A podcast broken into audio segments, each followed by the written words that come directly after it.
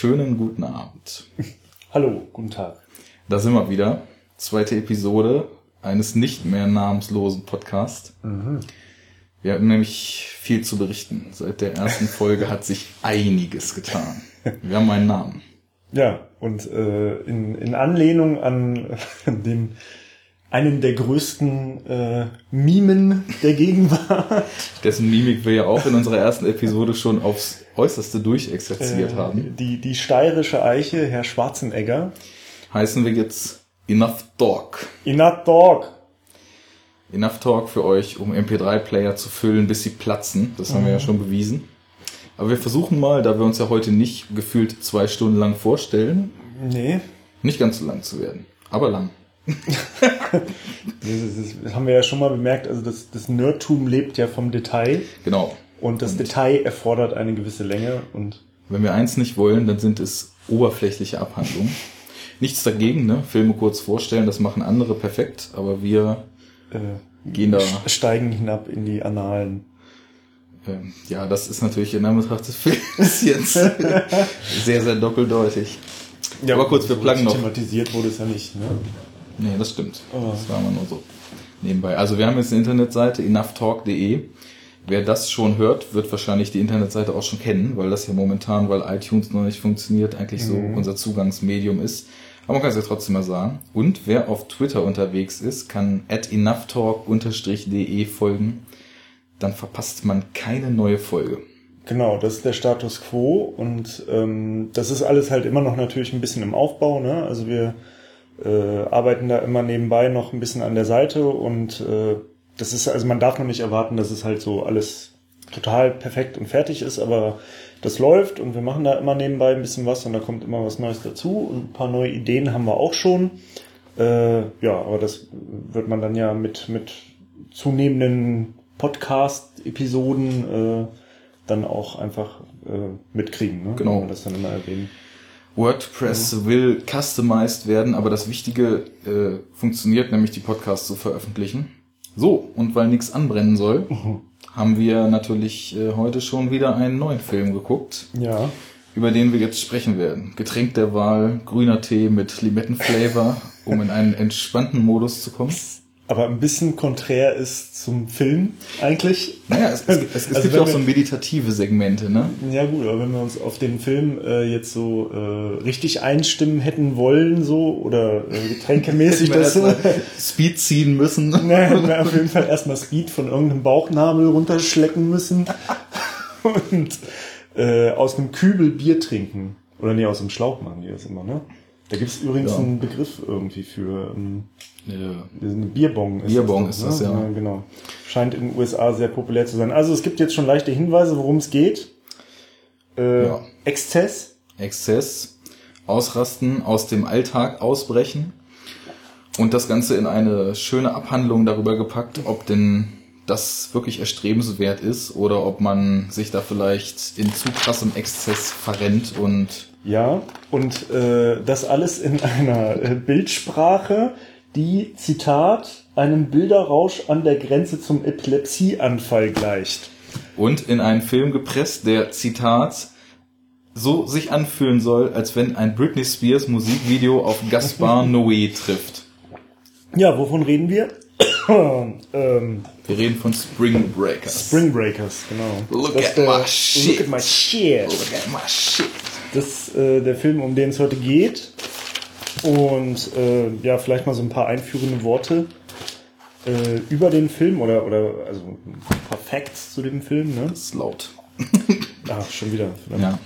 Ähm, René hat recherchiert und wird uns jetzt erstmal ein bisschen äh, darüber erzählen, was es mit diesem Film so auf sich hat. Genau, also der Film ist von äh, 2012, also ziemlich aktuell. Und die Regie geführt hat ein gewisser Harmony, ja, wie spricht man es aus? Corrine? Corinne, Corinne, schwer zu sagen. Har Harmony Corrine, sagen wir jetzt einfach mal. Ähm, war mir jetzt vorher kein Begriff. Ich wusste auch nur, dass so er ein bisschen, ne? genau, ich wusste halt, dass er zu Kids das Drehbuch geschrieben hatte. Genau. Aber das weiß ich auch nur, weil ich das in einem anderen Podcast über denselben Film gehört habe. Von daher. Ja, und also ich denke mal, ähm, auch wenn man jetzt nicht, also ich kenne zumindest jetzt auch nicht so viele andere Filme von ihm. Kids habe ich natürlich gesehen, haben wir auch früher öfters mal gesehen, so Ja. äh, in unseren äh, Teenie-Tagen. Und ähm, im Grunde genommen, also eigentlich gibt's auch schon so ziemliche Parallelen zu dem Film. Ne? Also man so Kids gibt ja auch so eine Marschrichtung vor, die Ja. so durchaus nicht ganz entfernt ist von dem Film jetzt. Das stimmt. Und ähm, ja, also das ist dieser Harmony Cora- was haben wir gesagt, wie es sagen? Sagen wir Korean. Korean. Korean. Sagen wir Korean. Korean. Harmony, ha, ha, ha, Harmony Korean. Aus Middle Fritham. Tallahassee. Ähm, ja, und der ist also seines Zeichens nicht nur Regisseur, also der ist kreativ halt ziemlich vielfältig unterwegs. Der schreibt auch Bücher und ähm, hat Dokumentationen gemacht und ähnliches und äh, vor allem auch, also etwas, was man jetzt, was sehr wichtig sein wird für den Film. Äh, er hat viele Musikvideos produziert und das merkt man dann halt auch sehr in dem Auf Film. jeden Fall. Und ähm, na, die Recherche hat ergeben, so, also er hat auch ein paar interessante Filme zwischen Kids und äh, Spring Breakers gemacht, äh, wie zum Beispiel 1997 den Film Gammo, Gummo, wie auch immer. Äh, dabei geht es um eine äh, Katastrophenfilm mehr oder weniger anscheinend. Es geht um eine Stadt, die durch einen Tornado in den USA verwüstet wird.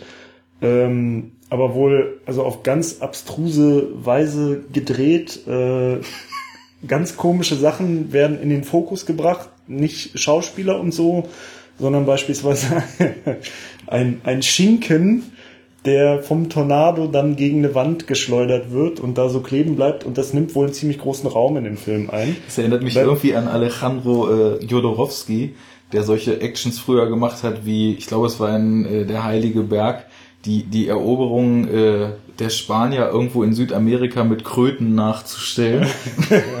so in die Richtung geht das irgendwie. Ja, äh, ne, also äh, lässt schon erkennen, bisschen obskur alles, ne, so äh, bisschen arzi-fazi. Und das wird auch nicht weniger obskur mit dem Zeug, was er danach gedreht hat. Genau. Ähm, ja, was haben wir da? Also, äh, ach so, genau, das hatte ich äh, vorhin noch vergessen zu erwähnen. Ähm, also es gibt zum Beispiel auch dann einen Film, der heißt The Diary of Anne Frank Part 2. Okay. Und äh, ich weiß jetzt wenig über den Inhalt. Es ist ein Kurzfilm und alles, was ich dazu gefunden habe, ist, dass er sehr verstörend sein soll. Okay, das kann ich mir auch gut vorstellen. Äh, dann gab es einen Film, bei dem er nicht Regie geführt hat, aber der auf seinem Drehbuch basiert. Ken Park 2002. Kenne ich auch nicht.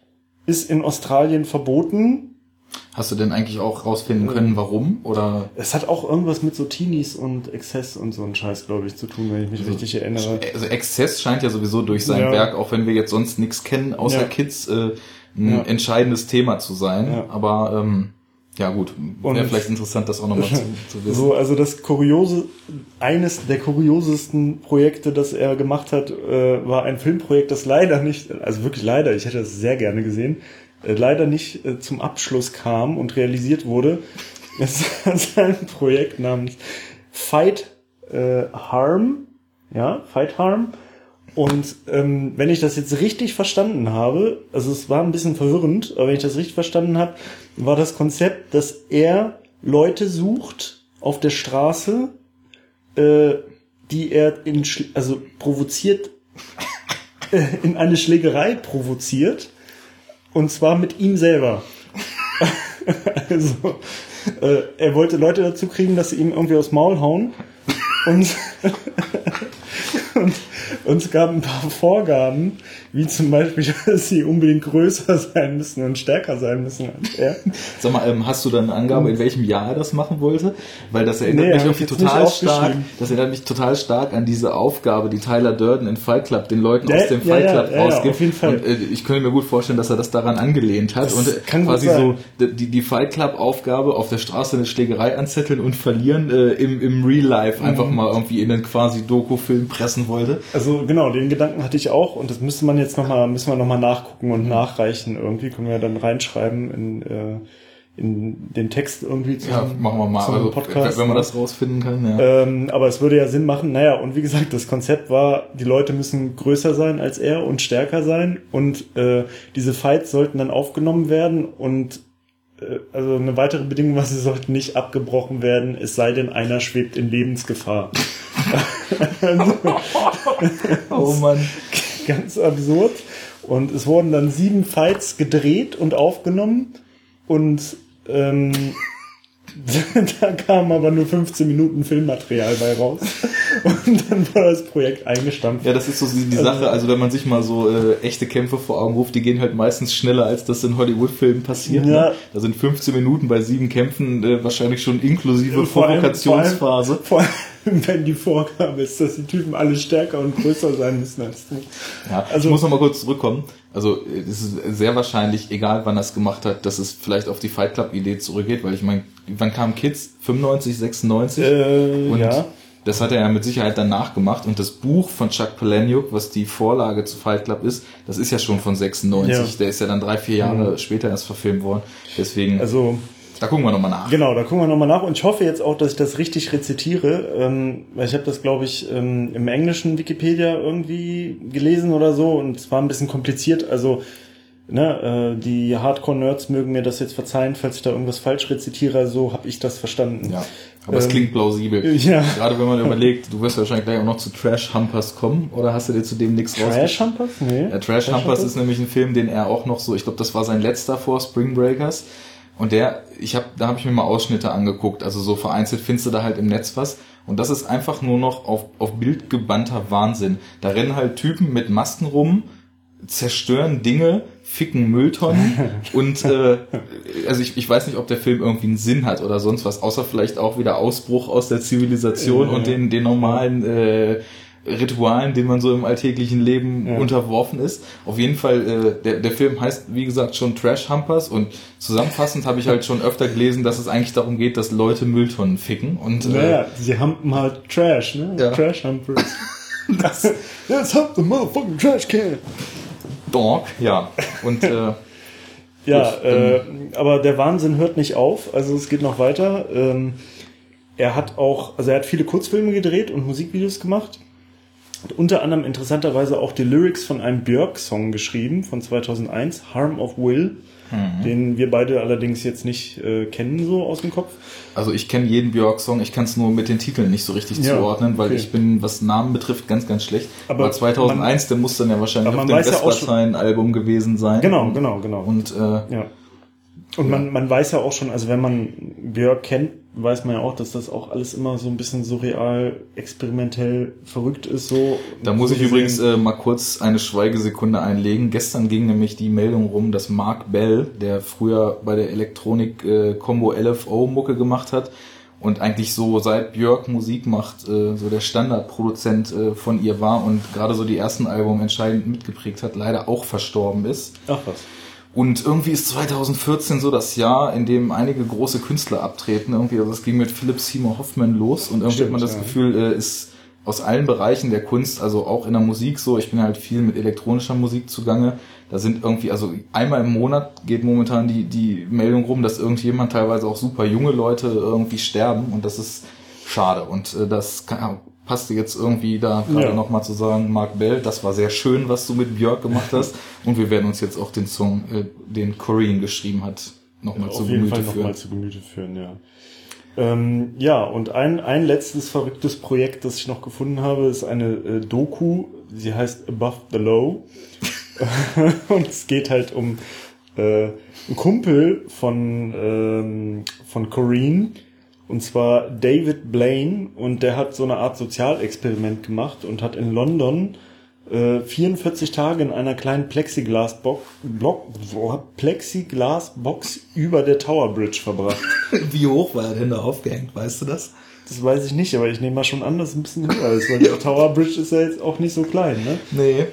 Äh, ja, also Wahnsinn aller Orten. Ja, Man kann definitiv. es nicht anders sagen. Also man, man sieht gleich, was für eine Kerbe äh, der Mann einschlägt. Ja, auf jeden Fall jemand, der ganz klar absolut unkonventionelle Ideen so umsetzt, wie er da Bock drauf hat.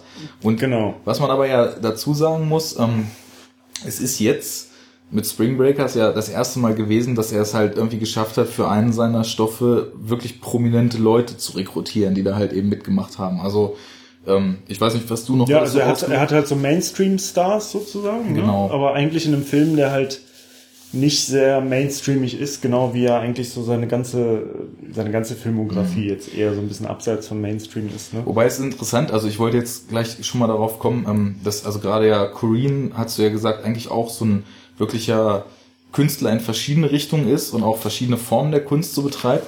Und das ist total interessant, dass er dann für die Hauptrolle eigentlich James Franco gecastet hat, weil James Franco ist ja genauso drauf. Also der ist ja auch nicht nur Schauspieler, sondern hat ja auch sogar äh, kreatives Schreiben studiert, hat auch mhm. irgendwie seinen, seinen Bachelor mit irgendeinem Roman gemacht und äh, ist halt auch, was Malerei betrifft und so, total interessiert.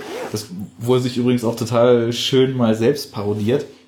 Und zwar hast du diesen This is the End gesehen das war dieser Weltuntergangsfilm mit Seth Rogen und so, wo sie diese Party in, in James Francos äh, Villa feiern und plötzlich nee. geht die Welt unter. Nee, und es spielt aber auch sich selber. Ja, ja also alle, alle spielen da sich selber, irgendwie Michael Sarah, Seth Rogen, äh, Danny McBride, so diese ganze Judd Apatow Gang mhm. irgendwie, wo, wo Franco ja auch so ziemlich dolle mit drin hängt, was ich auch sehr gut finde, weil ich das, was die Jungs raushauen, einfach durchweg zum Schießen finde. Aber naja, sie spielen halt alle sich selbst und da parodiert James Franco sich halt total, weil er hat halt so eine super stylisch, äh, so auch von der Architektur her eingerichtete Villa und ähm, hat halt überall so total absurde Kunstwerke rumstehen, ne? Also mhm. irgendwelche Riesenpenisse oder völlig abstraktes Zeug. Und das klingt jetzt erstmal so nach Pimmelwitz, ne? Aber es, es gibt dann halt so, so etliche Szenen, wo irgendjemand ihn halt anspricht, was das für komisches Zeug ist. Und er dann so total snobistisch in so einem ganz weichen Ton erzählt, mhm. was da jetzt, wie, wie man das jetzt interpretieren kann und so, ne? Und ähm, ja, weiß nicht. Also ich glaube, der ist, äh, der geht in alle Richtungen total los, so künstlerisch und hat da wahrscheinlich total auf einer Welle so mit, ja, aber, aber mit die, Corinne Die beiden scheinen ja auch irgendwie Homies zu sein, so ne? Also die scheinen ja auch irgendwie privat ein bisschen verbandelt zu sein oder so. Also ich habe das mal so aufgeschnappt, dass James Franco wohl ein totaler Fan war von dem, was Corinne so macht, mhm. ne? Und das, das passt ja auch total gut zu diesem abgedrehten Kram, den, den Corinne halt irgendwie so generell schon immer umgesetzt hat und auch so zu dieser Offenheit von James Franco, weil wir können ja später noch so ein bisschen über seine Filme und seine Rollen sprechen und der ist ja auch nicht nur Mainstream-Schauspieler, der macht ja alles und auch das mhm. abgedrehteste Zeug.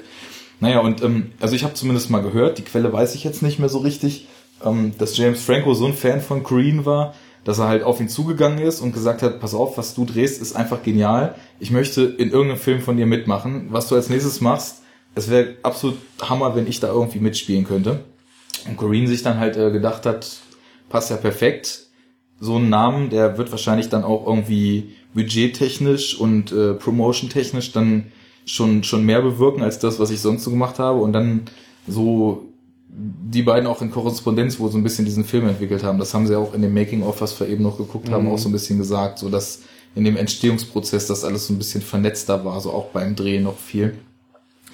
Ja, und äh, das war halt Franco und dann ist ja casting-technisch äh, in dem mhm. Film ziemlich interessant, dass, dass halt auch äh, zwei oder sogar drei von den Mädels ja eben die, diese alten äh, Disney-Kinderstars ja. also, also sind. Ne? Die, die Hauptrollen äh, neben James Franco sind halt äh, vier so Mädels, ne, äh, im, ja, so in ihren frühen Zwanzigern irgendwie, ne? Also Wobei Selena Gomez echt wie 15 aussieht, also aber find, die ist ich älter. Ich finde ne? total viele von denen sehen irgendwie aus wie 15. Auch diese ähm, andere, die kurioserweise die äh, Frau ist von äh, Corinne. Mhm ja, also eins von diesen Mädels ist seine, seine Ehefrau und die ist auch in echt 15 Jahre jünger als er und er ist ja auch noch gar nicht so alt, ne?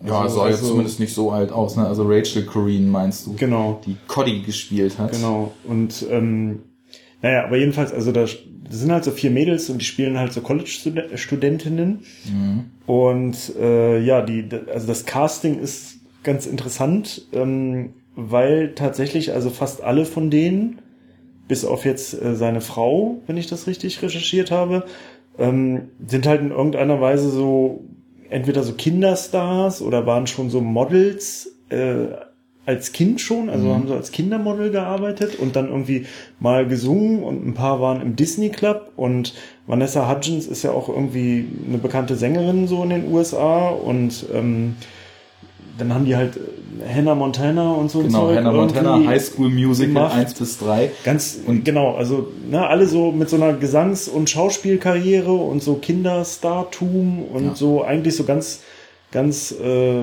Bubblegum-mäßig harmlos alles. Also ne, Rachel Curry nicht. Rachel Green hat unter anderem auch in Trash Humpers mitgespielt. Ja, aber, die haben wir ja da auch jetzt schon genau. rausgenommen aus der Riege.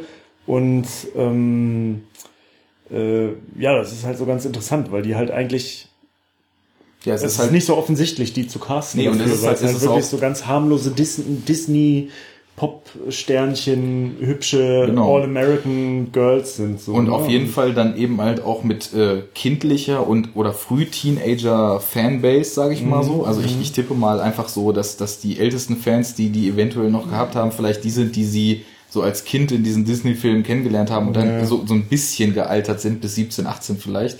Aber ähm, es ist halt ein extremes Kontrastprogramm, ne? Also dieses mhm. Casting auch so durchzukriegen, ne? Das ist äh, schon ganz interessant, weil Spring Breakers ist ja dann doch ein sehr freizügiger Film, sehr Ziemlich, exzessiv ja. äh, und sehr irre auch und überhaupt nicht die Richtung, die Disney nun so einschlägt, speziell nicht mit Kindermusicals. Und äh, aber da gab's ja auch äh, mit Disney so ein, so ein paar Scherereien, dass zumindest Gomez, hast du gesagt, nicht so ganz über die Stränge treten sollte, ne? Naja, es ist ja auch so, also da kommen wir dann später ja noch im Detail zu, dass im Laufe des Films also zwei von den Mädels sozusagen sich ausklinken mhm. aus dieser Gang und dann auch ähm, äh, im Film quasi nicht mehr vorkommen. Und das war wohl, hing auch damit zusammen, dass halt manche von denen, oder eine, also ich glaube, dieses Lina Gomez war es. Die ja auch als erstes ähm, von der. Genau, die steht halt immer noch bei Disney irgendwie unter Vertrag und die hätte das halt, also die war ein bisschen eingeschränkt, was sie da jetzt alles darstellen kann. Ne? Ja. Also so ein gewisser Grad von Exzessivität und Drogen und Sexualität und all so ein Kram, das ging dann halt nicht. Und dann haben sie das halt so gelöst, dass die halt quasi sich ausklinken aus, aus, aus deren Gang, die sich dann später bildet. Ähm, und äh, die dann so nach und nach weggehen. Und äh, wie gesagt, es geht halt um Vanessa Hudgens, Selena mhm. Gomez, das sind halt beides ähm, ja, so bekannte Sängerinnen in den USA in dem Bereich. Und dann gibt's halt äh, Harmony Corrine, haben wir ja schon gesagt, die, die Ehefrau von, äh, nee, Quatsch, Rachel Corrine, die Ehefrau von Harmony Corrine. Also Harmony klingt aber auch sehr weiblich, muss man halt irgendwie sagen. Ja, und äh, Ashley Benson. Genau, Ashley noch, ne? Äh, Benson ist auch noch dabei und die ist halt Model und die hat auch schon als Kind irgendwie angefangen zu modeln, so Katalogmodel mhm. und so und dann auch mal geschauspielert und Sängerin und so, naja, das ist ja immer, ne, also so schöne, mhm. schöne Hollywood-Frauen irgendwie, da ist das ja meistens so, dass sie dann gleich immer alles machen genau. irgendwie, ne? Singen, Schauspielen. Unter anderem auch in äh, Videos wie Girls United, alles auf Sieg oder TV-Serien wie Zeit der Sehnsucht mitspielen. Ja, also das ist halt generell so, die haben halt alle in so, ja, so, so ganz sanfte Romantik. Genau, oder so Highschool-Comedies ja. oder irgendwie so, so ja, so wie, ja, wie heißt denn das hier? Da gibt es noch so ein Wort für diese, ähm, diese, diese Romant Romantic Comedies. Romcom. Romcom, ja. Romantic Comedies, ne? Ja. Also ganz leichte, ne, so Mädchenfilme halt so irgendwie, ne? Und äh, ja, also kurioses Casting. Aber sehr bewusst, weil ich glaube, ähm, dass halt, dass halt so diese, diese Mädels, die standen ja für ich, ich sag's jetzt mal so, wenn man so deren vorheriges Schaffen betrachtet, dann stehen die ja alle für so eine unbefleckte, mhm. regelkonforme mhm. Welt. Ja, und sehr amerikanisch so. Ne? Genau, also, so perlweiß grinsen Welt. Genau, und das blonden Haaren. steigert dann wahrscheinlich den Effekt noch mehr, ne? wenn ja. man dann solche, solche Schauspieler nimmt. Mhm. Ja, also das so zum Casting und halt James Franco natürlich, ne, der, Als der einen, einen grandiosen Wigger spielt. Also wer, wer nicht weiß, was das ist, äh, Wigger sind halt in USA äh, weiße Typen. Nicht nur in USA. Also ja, gut, aber Im, der, der Hip-Hop-Umfeld ja könnte da, man sagen. Ne? Ja. Kommt ja von da, äh, ist ja von da geprägt, der Begriff. Ja. Ne? Also sind halt so äh, weiße Typen, die halt versuchen so von ihrer Art wie Schwarze halt zu sein. Ne? Wigger, White Nigger. Mhm. So, und ähm, äh, wer sich, also auch wenn man sich mit Hip-Hop oder so, Hip-Hop-Kultur und diesem ganzen Kram nicht so auskennt und da nicht so bewandert ist, äh, ein sehr gutes Beispiel dafür ist äh, das Video von äh, The Offspring, der Band, ne? Äh, Pretty Fly for a White Guy. Äh, das ist ein Wigger. Also wenn ihr nicht wisst, wie, wie so ein Wigger so drauf ist und aussieht und wenn ihr euch darunter nichts vorstellen könnt, äh, zieht euch das Video einmal kurz bei YouTube rein und der Typ, um den es da immer geht, der da porträtiert wird, ist ein Prototyp eines Wiggers. Ja. Ähm, wobei James Franco das eigentlich noch top, finde ich. Also, ja, schon. Äh, also das, das er, der, er trägt halt wirklich dick auf. Ja. Wen man castingtechnisch auf jeden Fall auch noch erwähnen muss, ist natürlich ja. äh. Gucci. Maine. Es gibt nämlich im Film einen, ja, wie soll man sagen, James Franco ist ja Drogendealer und Rapper und es gibt halt quasi so seinen Oberboss. Zief, sein, sein Mhm. Boss und sein, ja, sein, sein Vorbild, ne, der ihn so in das ganze Drogengame und Mhm. so weiter eingeweiht hat.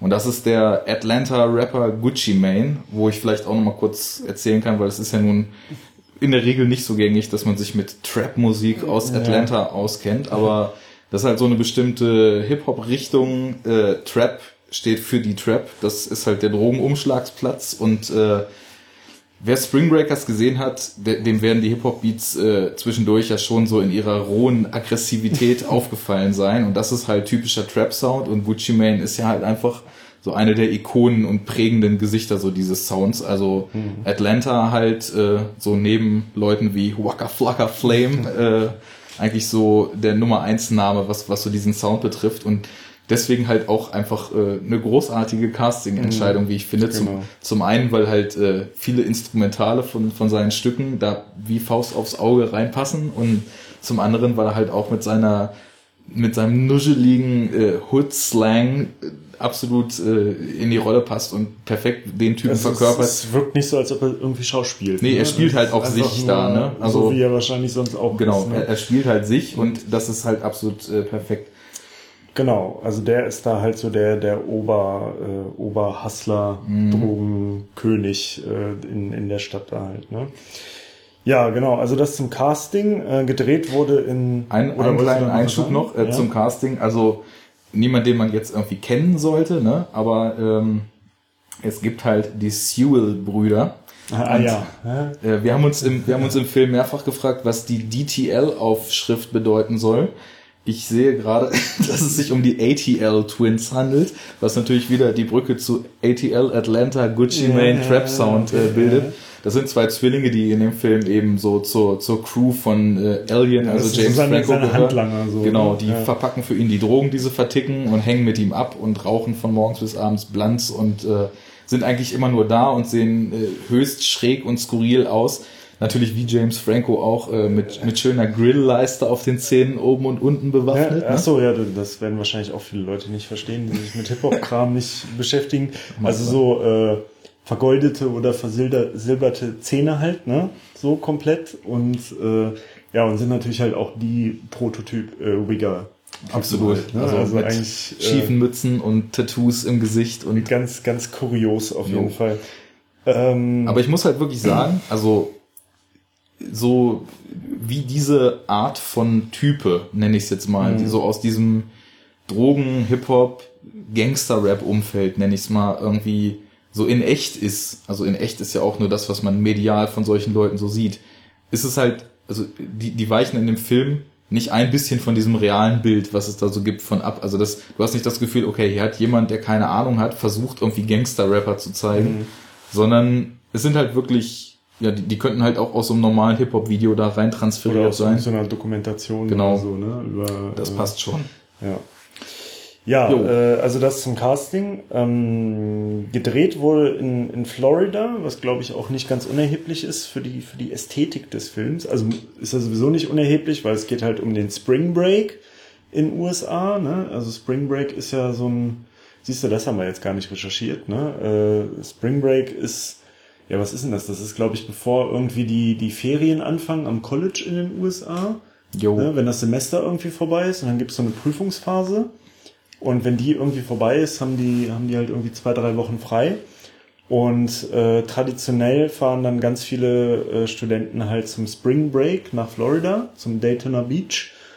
Äh, und ja, lassen halt also richtig krass die Sau raus, so, ne? Das ist, also drehen halt wirklich durch und da kommen dann, haben wir jetzt eben gerade noch gesehen in dem Making of, äh, anscheinend bis zu 200.000 Leute. Die in eine sagte Zeit. sogar 300.000 Ja. in einer Woche, die da in einen so einen Ort kommen. Genau, innerhalb äh, von einer Woche irgendwie da in die eine Stadt und belagern die und äh, da ist dann halt totaler Ausnahmezustand. Und ähm, genau, und diese Spring Breaks finden halt in Florida statt. Wobei ich glaube, dass das auch so ein bisschen gestreut hat. Also ich habe auch, auch glaube ich, schon so Spring Break äh, Aufnahmen äh, gesehen aus New Orleans und so. Also ich, ich Ja, ja gut, das, das, ist ja ein wahrscheinlich so ein bisschen, Südstaaten-Phänomen das wird einfach ja wahrscheinlich ist. Ne? ein bisschen kopiert sein und so, aber originär kommt das anscheinend aus äh, Ja. Florida und das ist anscheinend so der Hotspot, um das zu machen. Ja, wir haben auch, äh, uns ist auch eingefallen, so Anfang der 90er, äh, auf MTV, einem Sender, den es immer noch gibt, auf dem damals Musik lief, ähm, da gab es auch so eine Sendung, die lief meistens nachts. Da hat man einfach, äh, also es lief Mucke und man hat einfach aus solchen Spring Break Locations, die halt eins zu eins wie das, was man in Spring Breakers jetzt so gesehen hat, aussahen, hat man einfach gesehen, wie halt Leute mit durchtrainierten Körpern in Badeoutfits an irgendeinem Pool abgefeiert haben und irgendein DJ hat aufgelegt. ne? Scheiße, Mann, wie hieß das? Ich habe denn? das, eben noch kurz gesucht. The- ich habe es nicht gefunden. The, the Bunch, The Branch, The Bench, das hatte irgend sowas mit B, so ja, ein ja, Wort. aber naja, brauchen wir auch längere Recherche. Irgendwie für. sowas. Und ähm, wie gesagt, also dieser Ort Florida ist halt, denke ich mal, essentiell. Einerseits, weil es natürlich um Spring Break geht und auch weil äh, Florida halt so eine ganz bestimmte Ästhetik hat, Mhm. so bildtechnisch, ne? Ähm, und ähm, was in dem Film dann halt ziemlich aufgegriffen wird, so besonders so was so die, die Tonalität so von Farbe und so Ja. angeht. Und das, äh, also viele Sachen, die in Florida spielen, haben immer so eine, ist uns dann auch aufgefallen, äh, haben so eine bestimmte Optik. Ne? Also man denkt, man braucht jetzt nur so an Miami Weiß oder so zu denken. Ne? So grelle Farben, so Neon und alles so überkontrastreich und so super stark und halt so ganz viel mit so ähm, rosa, pink, Sonnenuntergang mäßig so. Und das Interessante Äh. ist, es ist nicht mal so krass überstilisiert, weil wir haben uns ja eben, wie gesagt, noch äh, über den, den echten Spring Break so diese, diese kurzen Videos angeguckt. Und als man dann durch diese Städte da in den Aufnahmen so gefahren ist, da sah es halt nachts auch wirklich so aus, wie es in dem Film aussieht. Also aus allen Richtungen kommen irgendwie so halb Las Vegas mäßig bunte Lichter, Ja, viel ja. Äh, viel Kontraste und auch an den Küsten sieht es halt so aus. Also irgendwie Hotelblocks, äh, la lange Sandstrände und das ist also, das da zu drehen, ist glaube ich schon äh, notwendig gewesen, um dem Film halt in dem Aspekt so eine Authentizität, Authentizität zu geben. Ja. Ja, genau, also das ist der Film, der wurde da gedreht in Florida, in St. Petersburg, kurioserweise heißt der Ort.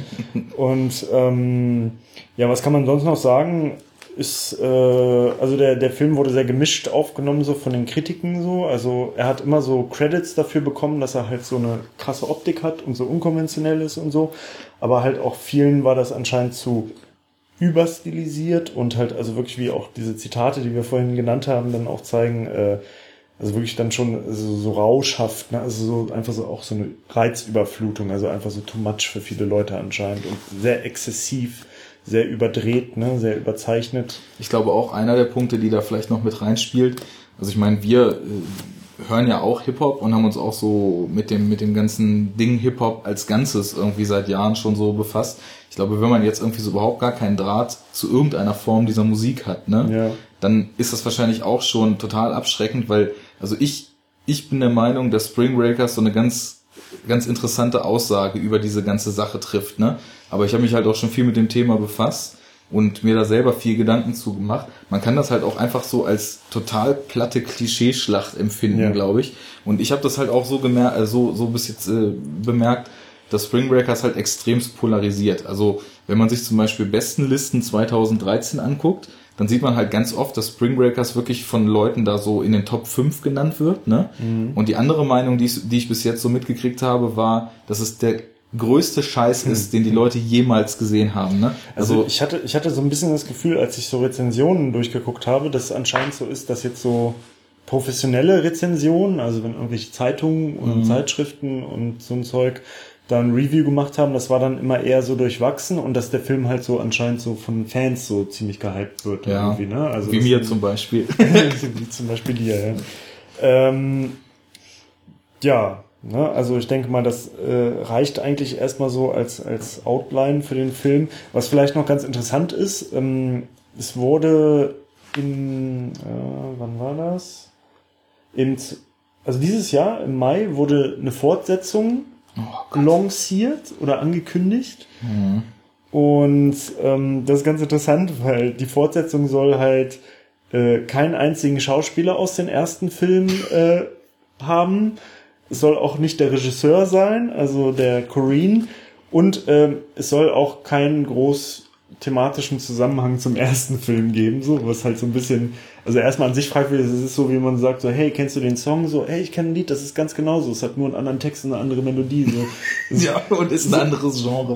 das ist irgendwie so ein bisschen fragwürdig. Und ähm, Also äh, James Franco hat kurioserweise sich äh, publikumswirksam ganz dolle dagegen ausgesprochen und ja, nicht kurioserweise, oder, richtigerweise. Oder, ja, mhm. ähm, und hat halt äh, bei Twitter so, so ein Hate-Post, so ein Hate-Tweet quasi ge, äh, gemacht, dass er das halt total scheiße findet und dass er total dagegen ist und das macht ja überhaupt keinen Sinn und ähm, hat da halt ganz klar Stellung bezogen, weil er schon von dem Film halt überzeugt ist und dass der so als Werk an sich so für sich stehen kann. Ist und, so. und dass er halt nicht will, dass der aus so einer Profitgier von irgendwelchen Hollywood-Produzenten halt jetzt äh, einfach äh, in den äh, Dreck gezogen wird durch irgendeine so scheiß Fortsetzung halt, ne, die eigentlich quasi nur den Namen nutzt, also die Marke, mhm. das, das Franchise. Und wahrscheinlich und irgendeinen untalentierten Kameramann halt auch Neonlichter filmen ja, lassen genau. wird und äh, ja. dann war's das aber. Und das ist halt auch, also das, das ist sowas, da kann ich mich über Fortsetzungsthematik sofort in Rage reden. Also, das, Time, Zeit für ein Epic Rant. Zeit für den Rant. Es gibt so, also es gibt so Filme und da zählt Spring Breakers ganz vorne mit dazu die sind absolut unique. Das sind Filme, äh, mir fällt nichts Vergleichbares ein. Ne? Also das ist ein völlig eigenständiges mhm. Ding. Da hat jemand, der, den ich absolut ohne Abstriche komplett als Künstler bezeichnen würde, seine Vision auf den Punkt umgesetzt. Und dann kommen halt irgendwelche Leute und sehen Zahlen und denken sich, oh, 5 Millionen hat er nur gekostet. Was hat er gemacht? Hier 12 Millionen. Das sind ja schon, sind ja schon 100% Zuwachs. Das ohne Promotion und so weiter. Das machen wir nochmal. Und aber eine Nummer dicker. Genau, noch krasser und noch fetter. Und da frage ich mich so, also es gibt so ein paar Filme, wo mir die Fortsetzungen so richtig, richtig übel aufstoßen. Da gehört zum Beispiel auch Crank zu. Mhm. Also bei Crank war so ein Film, das, das war für mich einfach nur beim ersten Mal gucken und auch bei den weiteren Malen, die ich ihn gesehen habe, so ein totaler irrer Ritt. Ich habe mich nur totgelacht. Ich konnte beim ersten Mal kaum glauben, wie man von der Überdrehtheit noch eine Schippe drauflegen kann und noch eine Schippe und noch eine Schippe. Und das war so ein Film, ich habe den gesehen und dachte, okay, sowas Vergleichbares habe ich noch nicht gesehen. Klar, es ist ein Actionfilm, es ist ein bisschen so eine Komödie und so weiter, aber der hat was völlig Eigenes gemacht.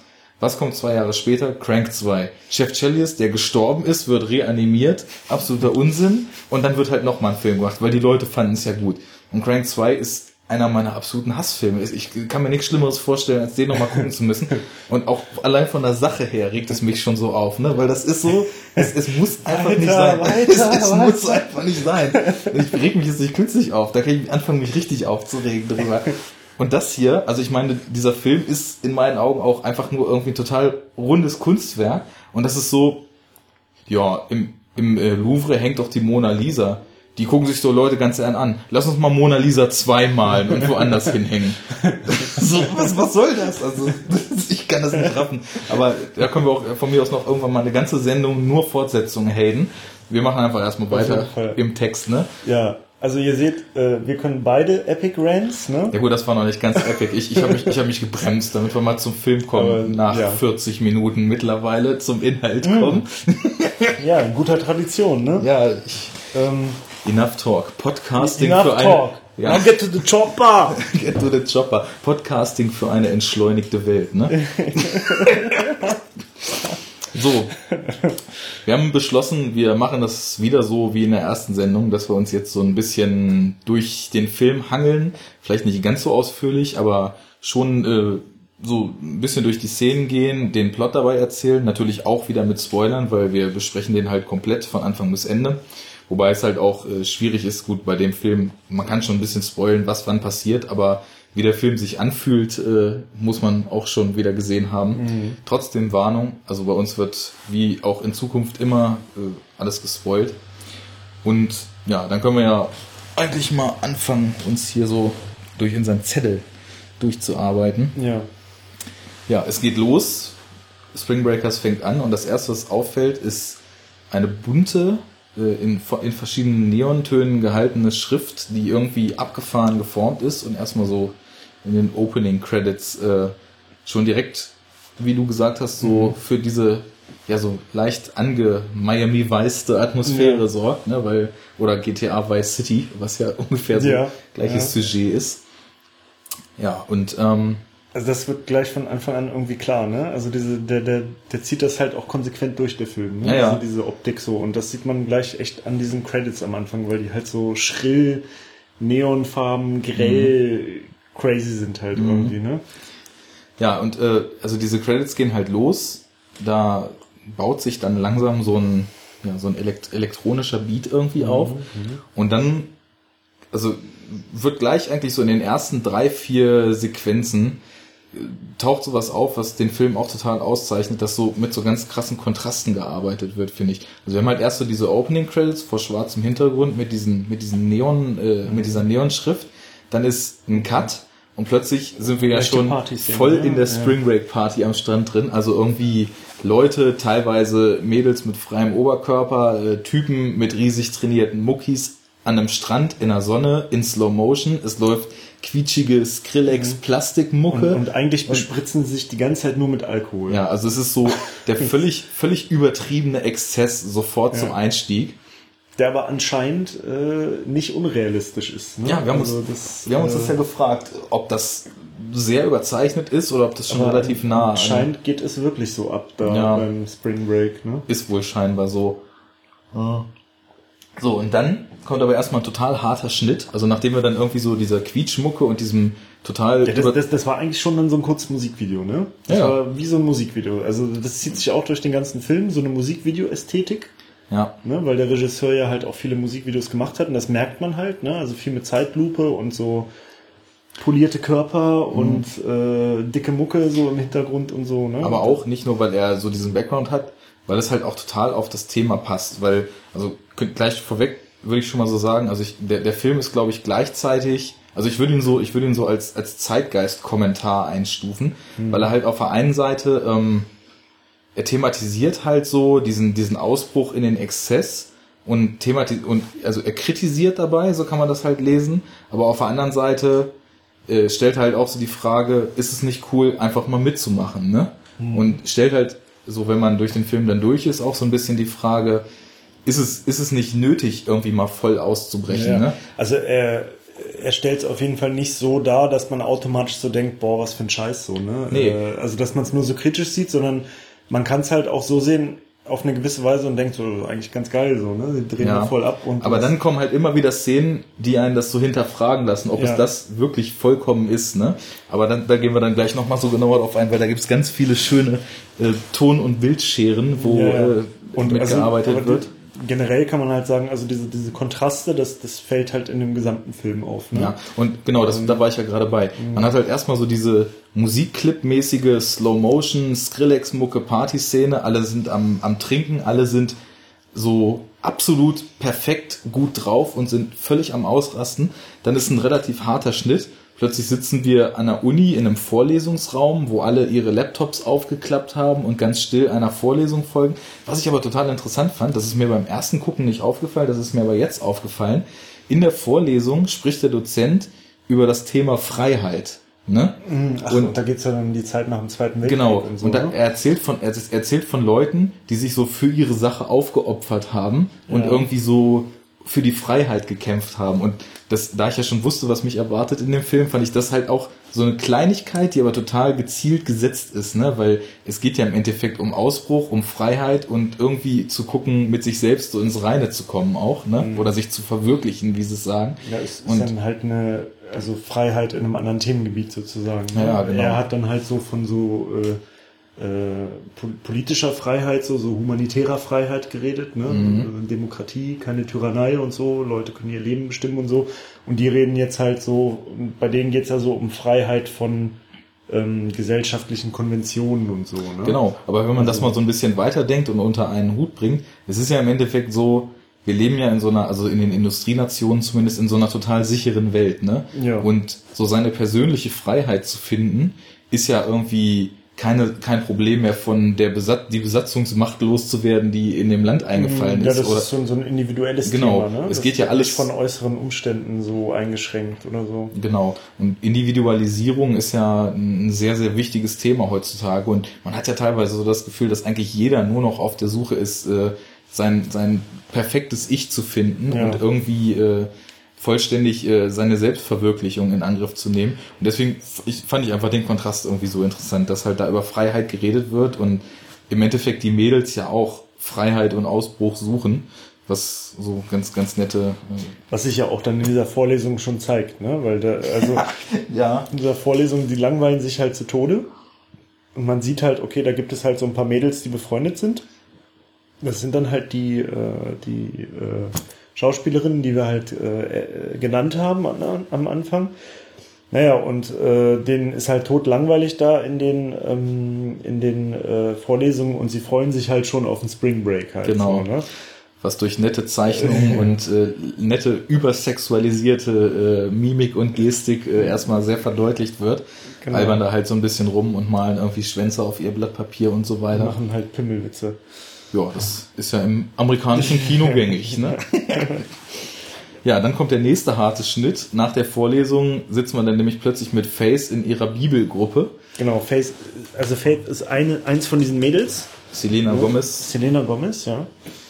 Und äh, ja, da ist, ja, also ich will das nicht so abwertend sagen, aber schon so ein, wirkt wie so ein relativer Jesus-Freak eigentlich, ne? Der da so, Ja. der da so vor der Gruppe steht und die richtig anfeuert in ihrem Glauben und Ja, das äh, ist ja in den USA halt relativ verbreitet, ne? Also da gibt's ja irgendwie eine größere Differenzierung innerhalb von so christlich-protestantischer Religionsbewegung irgendwie so, ne? Mhm. Also bei uns ist das ja alles so sehr staatlich fast schon noch organisiert und so, ne? Und also nee, ist es natürlich nicht, aber äh, es gibt da sozusagen so eine Vorgabe, ne, christliche Kirche und so, und es gibt eine Kirchensteuer und so, und das ist dann alles so geregelt in hast jedem halt die Wahl, Lebensbereich. evangelisch oder katholisch Und in den USA gibt's ja halt viel so diese freikirchlichen Gemeinden und so. Und das ist halt nicht so von oben so quasi Okay. vorgegeben. Und Sind denn dann das, sind das auch so diese, ja, ich nenne es jetzt mal schon äh, Institutionen, die sich dann zu diesen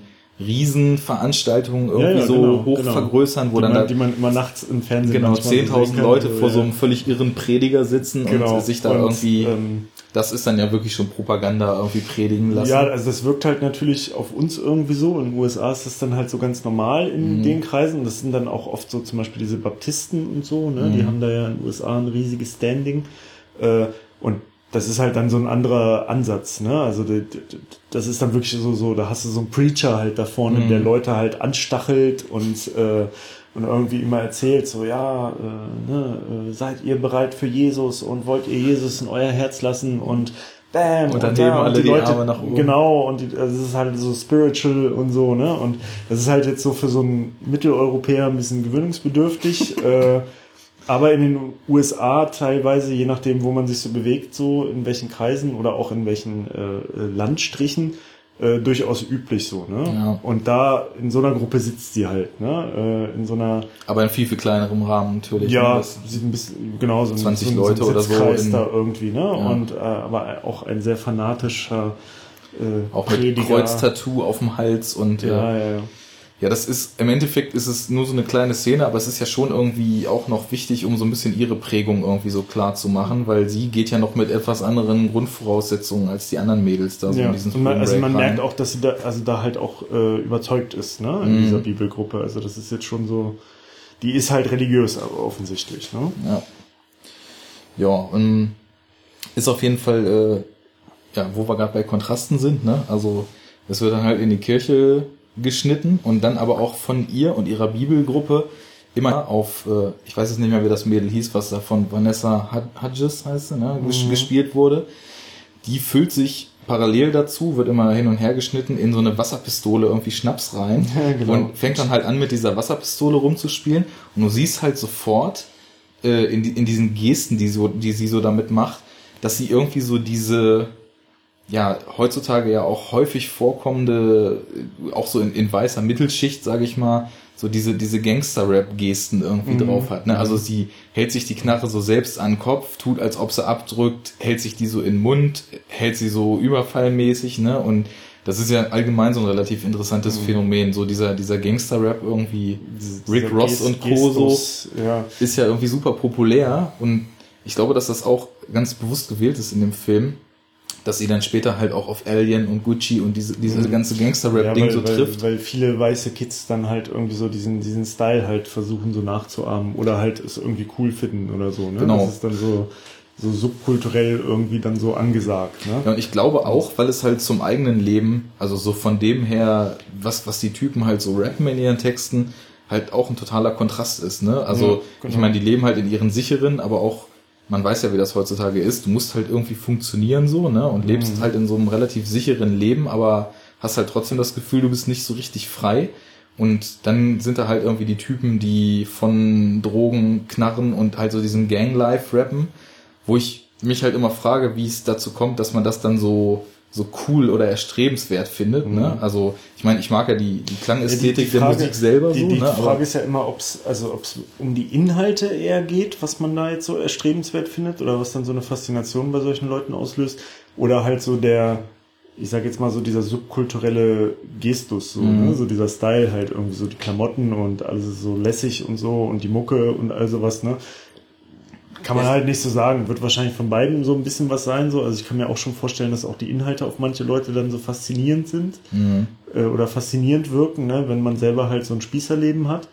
Ähm, ja, weil es aber einfach so ein bisschen fremd ist. Ne? Also da ja. muss ich auch gerade so an den Film Bling Ring denken. Hast du den gesehen? Nee. Von hier ist Sofia Coppola. Ähm, ja, da geht es im Endeffekt, das ist so eine wahre Geschichte, die sie da verfilmt haben, um ja, das ist dann schon nicht mehr Mittelklasse, sondern so äh, weiße Oberschicht beziehungsweise Reichenschicht in, in Hollywood. Ne? Ja. Da gab's halt mal so eine, so eine Gruppe an Jungs und Mädels, die halt angefangen haben, da in Hollywood so in so prominenten Häuser einzusteigen. Ne? Ah, und ähm, ja. Mhm. das ist halt, da sind halt auch so ein paar ganz, ganz essentielle Szenen drin, wo die halt auch in ihren SUVs und so da unterwegs sind mhm. und es pumpt halt immer so richtig harter Gangster-Rap, ne? Also ja. irgendwie immer Rick Ross und dann sitzt da halt auch irgendwie so ein, so ein Mädel, so ganz unscheinbar, irgendwie schick gekleidet, weil Geld und so weiter, ne? Aber sitzt dann halt so am Steuer und rappt halt so ganz cool diese Rick Ross Texte mit, mhm, ne? Mhm. Und das, das ist halt auch so, auch so arbeitet auch so mit Kontrastierung irgendwie, diese ne? Ästhetik so nachgespielt. Genau. Ne? Ja, das, ja. Auf jeden Fall merkt man da gleich, dass, dass sie irgendwie auch so in diesem, in dieser Denke so ein bisschen verhaftet ist, so durch ihre Wasserpistolen genau, und, und gleichzeitig gibt's ja auch noch diese Szenen, äh, wo die dann auch kiffen und so, ne? Und genau, irgendwie, genau. also da, da, hast du dann auch den Kontrast, ne? Also in der, äh, in ihrer Bibelgruppe geht's halt irgendwie um Enthaltsamkeit und äh, äh, nicht sündigen, ne? Mhm. Nicht, nicht saufen und all so ein Scheiß. Und dann siehst du halt immer die anderen Mädels, wie sie halt da am College irgendwie äh, die sind da halt alle im Wohnheim, ne, wohnen die da irgendwie, wie die halt jeden Abend irgendwie äh, kiffen, eine Bon rauchen und trinken und äh, diesen ganzen Scheiß halt machen. Ne? Mhm. Und da haben wir halt schon irgendwie äh, krasse Kontraste so vom, vom, vom Inhalt. Mhm. Und das wird ja dann noch bestärkt dadurch, dass man im Endeffekt so dieses, dieses Gefühl vermittelt gekriegt ähm, bekommt, dass da an diesem College, wo die sind, halt schon gar nichts mehr los ist, ne? Also die sind mhm. halt irgendwie, die sind zwar noch da und haben auch irgendwie noch so Vorlesungen, aber, aber das, halt du hörst ja auch aus dem Off die ganze Zeit, everybody's gone, they're all gone to spring ja. break, we're the last ones around here und so weiter. Und ja, ähm, den, den ist halt einfach krass langweilig so. Genau, ne? und also, aber auch immer wieder so zur Verstärkung, so diese Einstellung von leeren Gängen und genau, so, ne? Ja, und das, das gibt's, äh, also das gibt's oft in dem Film. Und ich habe mich halt gefragt, ob's, ob man das so sagen kann, das kommt ganz oft so als Einstieg in, wenn jetzt irgendwas passiert. So, ja. ne? Also du, dann hat ja. man halt immer so verschiedene Shots äh, von so ganz leeren Gängen, immer so abends im Dunkeln, ne? mhm. ne? irgendwie von der Uni so, irgendwie im, im Uni-Gebäude und draußen auf dem Campus und dann irgendwie nochmal so ein, eine totale von dem ganzen Campus oder so und es ist halt immer leer, man sieht immer keine Leute, es ist immer so ganz ruhig und ähm, irgendwie kommt danach dann immer was Neues. Also ja, dann genau. kommt irgendeine Aktion. So dann, also quasi bevor irgendwas Größeres passiert, gibt's dann halt so diese Einstellungen von so Leere, auch mhm. mit einer bestimmten Musik wieder im Hintergrund und so. Ähm, um was das, auch wieder spannend ist, ja. weil Corrine hat ja auch in einem der Interviews, die wir eben noch gesehen haben, gesagt, er hat sich so ein bisschen das vorgestellt, äh, dass der Film auch von der Struktur her vielleicht so ein bisschen an so einen, an so einen Song erinnert, der halt so Strophen hat, aber sich dann auch immer wieder in so eine Hookline zurück äh, mhm. findet. Also dass so, eine, deswegen, so eine so eine so eine äh, so eine feste Abfolge ist genau, so dramatisch quasi. Genau. Ne? Und deswegen ähm, er halt so viel mit Wiederholung gearbeitet mhm. hat, ne? was glaube ich auch was ist, was viele Leute vielleicht ganz komisch wahrnehmen, warum da ständig dieselben Szenen wieder übereinander geschnitten sind, nur andere Musik oder andere ja. Off-Kommentare ja. und so, das passiert ja sehr oft in dem Film. Und äh, das passt ja auch dazu, genau wie du es sagst. Es geht mit so einer Lehre los und dann baut sich was mhm. auf und äh, dann passiert irgendwas. Ne? Ja, und das ist dann wieder anders. Und ähm, also was mir auch noch eingefallen ist, dieses Thema, das merkst du ja halt gleich so, die sind, ähm, also die sind da halt gelangweilt, die haben halt so eigentlich ihr recht, also von außen betrachtet, recht privilegiertes Leben. Ne? Ja. Ich meine, sie sind halt am College und aus denen wird halt wahrscheinlich mal was und die werden irgendwie gute Jobs haben und Mhm. halt ein ganz safes Leben haben und so. Und ähm, dass die aber gerade da drin irgendwie anscheinend diese ähm, totale Langeweile und Eintönigkeit verspüren.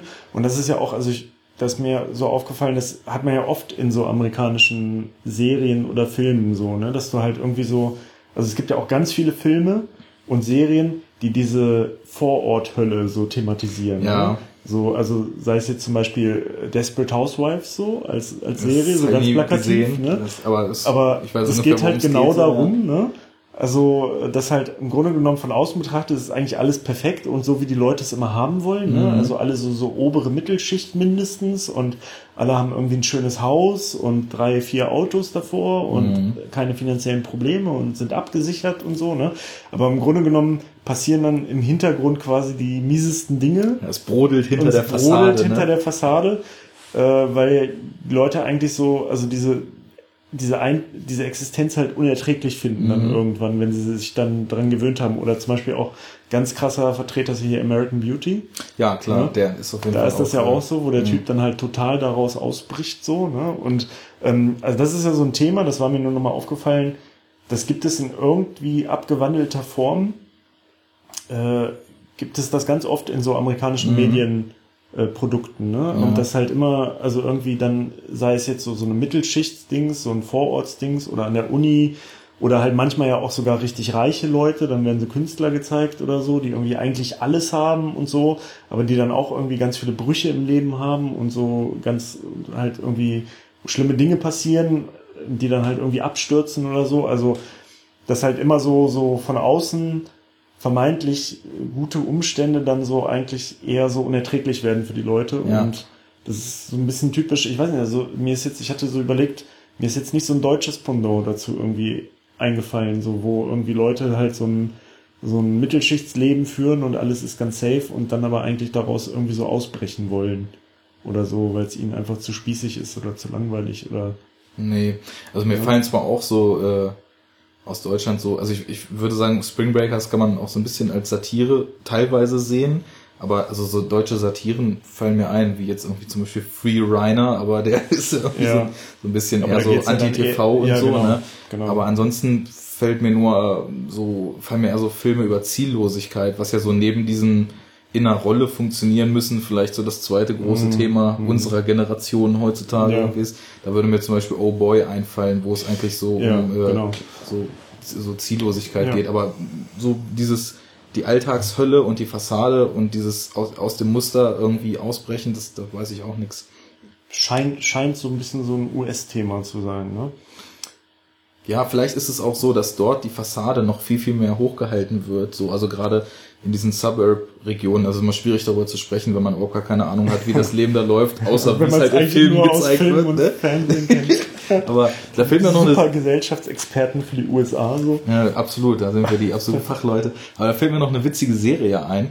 Äh, Suburgatory nennt die sich. Ich, Habe ich schon mal von gehört, ja. also äh, das kann ich nur jedem ans Herz legen. Es ist sehr überdrehter Humor halt, ne? Und die, die nimmt sich halt wirklich so diese Vorstadt-Klischees irgendwie vor, ne? Also zieht halt so ein Mädel aus New York nach New Jersey da in eine, in eine Vorstadt, ne? Und weil, weiß ich nicht, sie ist irgendwie 15 Grad und er hat Angst, dass sie mit Jungs schon was anfängt und zieht sie dann halt einfach aus der Großstadt raus.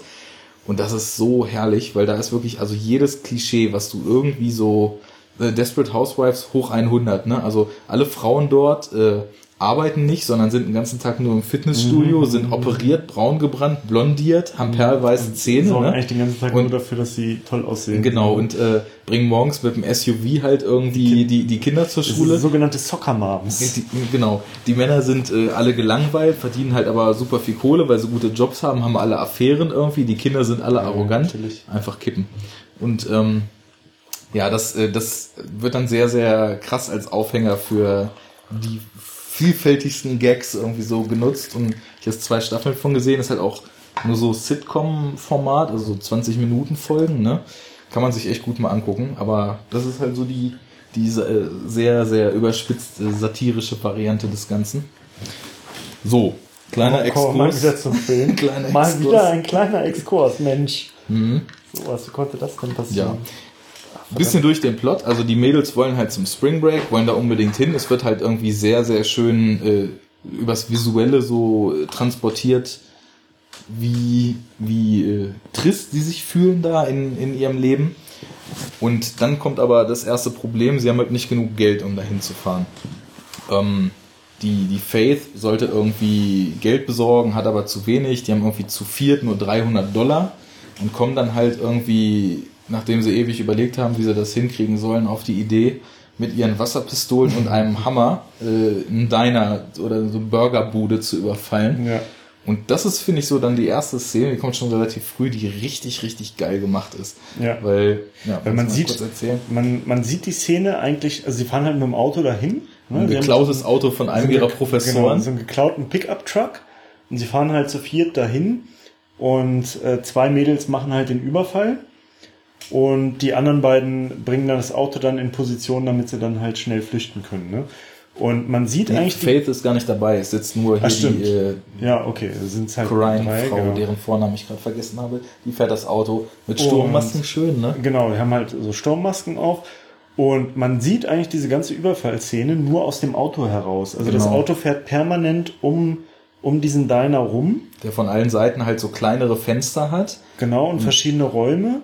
Und äh, die äh, beiden Mädels, die da drin sind, halt, gehen quasi von Raum zu Raum und demolieren alles und schreien die Leute zusammen und machen Den halt Sound Terror. hört man auch richtig gut. Und, ähm, ne, und äh, also die Kamera ist quasi im Auto, so wie eine fahrende Kamera, aber halt in dem Auto und äh, es geht dann einmal um diesen Diner rum und du siehst halt eigentlich im Grunde genommen den ganzen Überfall und dann irgendwann ist das Auto quasi am Ziel und die Mädels kommen raus und der Mhm. Überfall ist vorbei und sie fahren halt weg so und das ist, es klingt jetzt vielleicht ein bisschen komisch, wenn man das so erzählt, aber ist, also ja, finde ich gar nicht. Also es ist halt, gut, es ja. ist halt irgendwie so Plansequenz mal anders. Also es ist halt in einem Shot gefilmt und die Kamera ist halt wirklich so, als wenn du als Be auf dem Beifahrersitz sitzen würdest Genau. und einfach nur an der Fahrerin vorbei guckst, was da passiert. Du hörst halt diesen Lärm und das, das ist irgendwie so ein bisschen, so eine leichte Spannung baut sich auch auf, weil immer erst, wenn wieder ein Fenster kommt, weißt du ja, was da drin los ist. Du hörst Genau, halt vorher nur das genau. Geschrei, hörst, wie sie mit diesem Hammer irgendwie da drin die ganzen Tische irgendwie kaputt Das ist schlägt. eine interessante Taktik so. Ja. Ne? Weil irgendwie, sie schießen halt nicht oder so, sie hauen mit dem Hammer alles kaputt und dadurch entsteht so die, die gleiche Geräuschkulisse, als würden sie die ganze Zeit durch die Gegend ballern. Ja, aber ich glaube, es hat so einen ne? sehr, sehr wahnsinnigen Charakter da, Ja, da mit rein. ja. Was sie auch brauchen, weil sie haben ja nur Wasserpistolen. Ja, und sind halt auch nur so zwei Ja. kleine blonde Mädchen. so, Genau. ne? Aber was halt irgendwie gleich so auffällt, also sie wollten halt eigentlich, sie wollen halt eigentlich die Kasse ausnehmen, aber geraten da irgendwie scheinbar in so einen Rausch, weil da, da sitzt ja halt irgendwie auch noch so ein relativ bulliger, kräftiger Mann drin, dem sie dann halt auch von hinten noch die Wasserpistole an den Kopf halten und dem das Portemonnaie abnehmen. Naja, und aber Aber, Was? aber da merkt man ja gleich so ein bisschen, ne, wie die so drauf sind. So. Also gerade, es trennt sich ja auch in dieser Mädchengruppe so, sag ich mal, es gibt ja den radikaleren Flügel und den nicht so radikalen Flügel. Genau. Und die beiden, die den äh, Überfall machen, sind halt eindeutig die, die dann halt auch mehr dazu neigen und äh, man sieht halt auch gleich, dass die halt was daraus ziehen. Also für die ist das halt wie so ein wie so ein Trip halt so, ne? Die kriegen dann sind dann so total Adrenalin geflutet und die haben halt, man merkt halt, die haben halt Spaß dabei, so die finden das halt geil. Genau, so, aber da muss ich noch mal kurz einhaken. Da agiert nämlich, finde ich, der Film ziemlich klug. Dadurch, dass du erstmal gar nicht alles siehst, es ist halt laut und du denkst, okay, die hauen da drin schon gut auf die Kacke, aber dadurch, dass sie dann halt rauskommen und sofort auf die nächsten Szenen geschnitten wird, wo die so super jubelnd und lachend mit diesem Auto wegfahren, auf der Ladefläche liegen und schreien und lachen und sich umarmen und so weiter, hat das irgendwie, das hat noch den Charakter eigentlich wie so ein Mädchenstreich, ne? Ja. Und dann greift ja der Film später diese Überfallszene nochmal auf, als sie dann schon auf dem Spring Break sind und Faith war ja nicht dabei und Faith ist ja eher sowieso das, das skeptischere, kleinere Mädchen, was schon so ein bisschen in Frage stellt, was sie da die ganze Zeit tun. Und dann erzählen sie ihr ja, wie sie diesen Überfall gemacht haben und haben halt auch, äh, also sie haben nicht mal irgendwie Wasserpistolen, sondern machen die Hände nur so zur Knarre und stehen halt irgendwo da in Florida vor so einem, vor so einem Laden und ähm, spielen äh, das so spielen nach, das ne? nochmal nach und werden aber halt richtig, richtig aggressiv. Und die eine soll dann quasi ja das Opfer noch so spielen und muss sich halt hinlegen und sie, sie zitieren halt auch alles, was sie da drin so gebrüllt haben und sind dann halt wirklich in so einem richtig aggressiven Modus und schreien, you wanna die tonight, you wanna die tonight, get, give me the fucking money und sind richtig aggressiv. Und da sieht man halt schon, dass Faith mit, mit so einem Blick darauf guckt und total mhm. fassungslos ist, ja. was ihre eigentlich netten Freundinnen da gemacht haben. Und dann schneidet die. er ja auch immer noch zurück und dann bist du ja plötzlich in diesem Laden mit drin ne, und siehst, mhm. wie die da wirklich ja eigentlich ausrasten und so so ganz aggressiv und ja, ist, ist halt so ganz ambivalent, ne? Ja. Du hast halt immer gleichzeitig so diese ah, eigentlich so nette hübsche Mädchen so, ne? Irgendwie so könnten so diese All American Girls sein. Mhm. Äh, Im Großen und Ganzen dann halt harmlos, aber eigentlich haben zumindest also diese zwei Mädels von denen halt so noch so echt so eine dunkle Seite in sich und ja, und die, also die berauschen sich ja auch so richtig. Ja, absolut. Ne? Und das wird aber noch mehr, finde ich, klar, als du das Nachspielen später, weil da sieht man mhm. sie ja auch die ganze Zeit, ne? Und du siehst richtig. Und sie sind eigentlich fast im selben Modus, als wäre es jetzt echt so. Ja, ne? genau. Also es ist kaum weniger so. Ja? Und das finde ich so, fand ich auch so stark, wie dann so Faith guckt, guckt sie so, so, so ganz fassungslos an und sie hat gerade noch so gebrüllt, you wanna die tonight, you wanna die tonight. Get on your knees, bitch. Faith meint nur so, did you really say that? So, man kann es halt so gar nicht glauben, dass die halt wirklich wie so, wie so brutale mhm. Überfallverbrecher da in diesen Laden halt reinstolziert sind, auch wenn sie nur Wasserpistolen hatten, ne?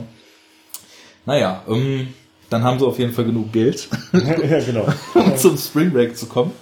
Und ähm, ja, dann geht es eigentlich auch relativ schnell, dass so in diesen Partybus geschnitten wird, ne? Und das ist dann halt genau. halt schon wieder der totale Kontrast zu dieser Tristesse, in der sie sich so vorher ja. befunden haben mächtig Party am Laufen. Also so, man kann, also so, man kann sich das vielleicht vorstellen, so wenn man mal, es, früher liefen ja oft so auf RTL 2 oder so immer so Dokus nachts, wie entweder über so Schmuddelkram oder auch gerne über irgendwelche Sauftouristen und so ein Kram, ne? Und äh, in die Richtung so, geht das, ja. Dann ging es ja öfters mal auch so um so Abifahrten nach Lorette de Mar und so, ne? Mhm. Äh, total Abschuss.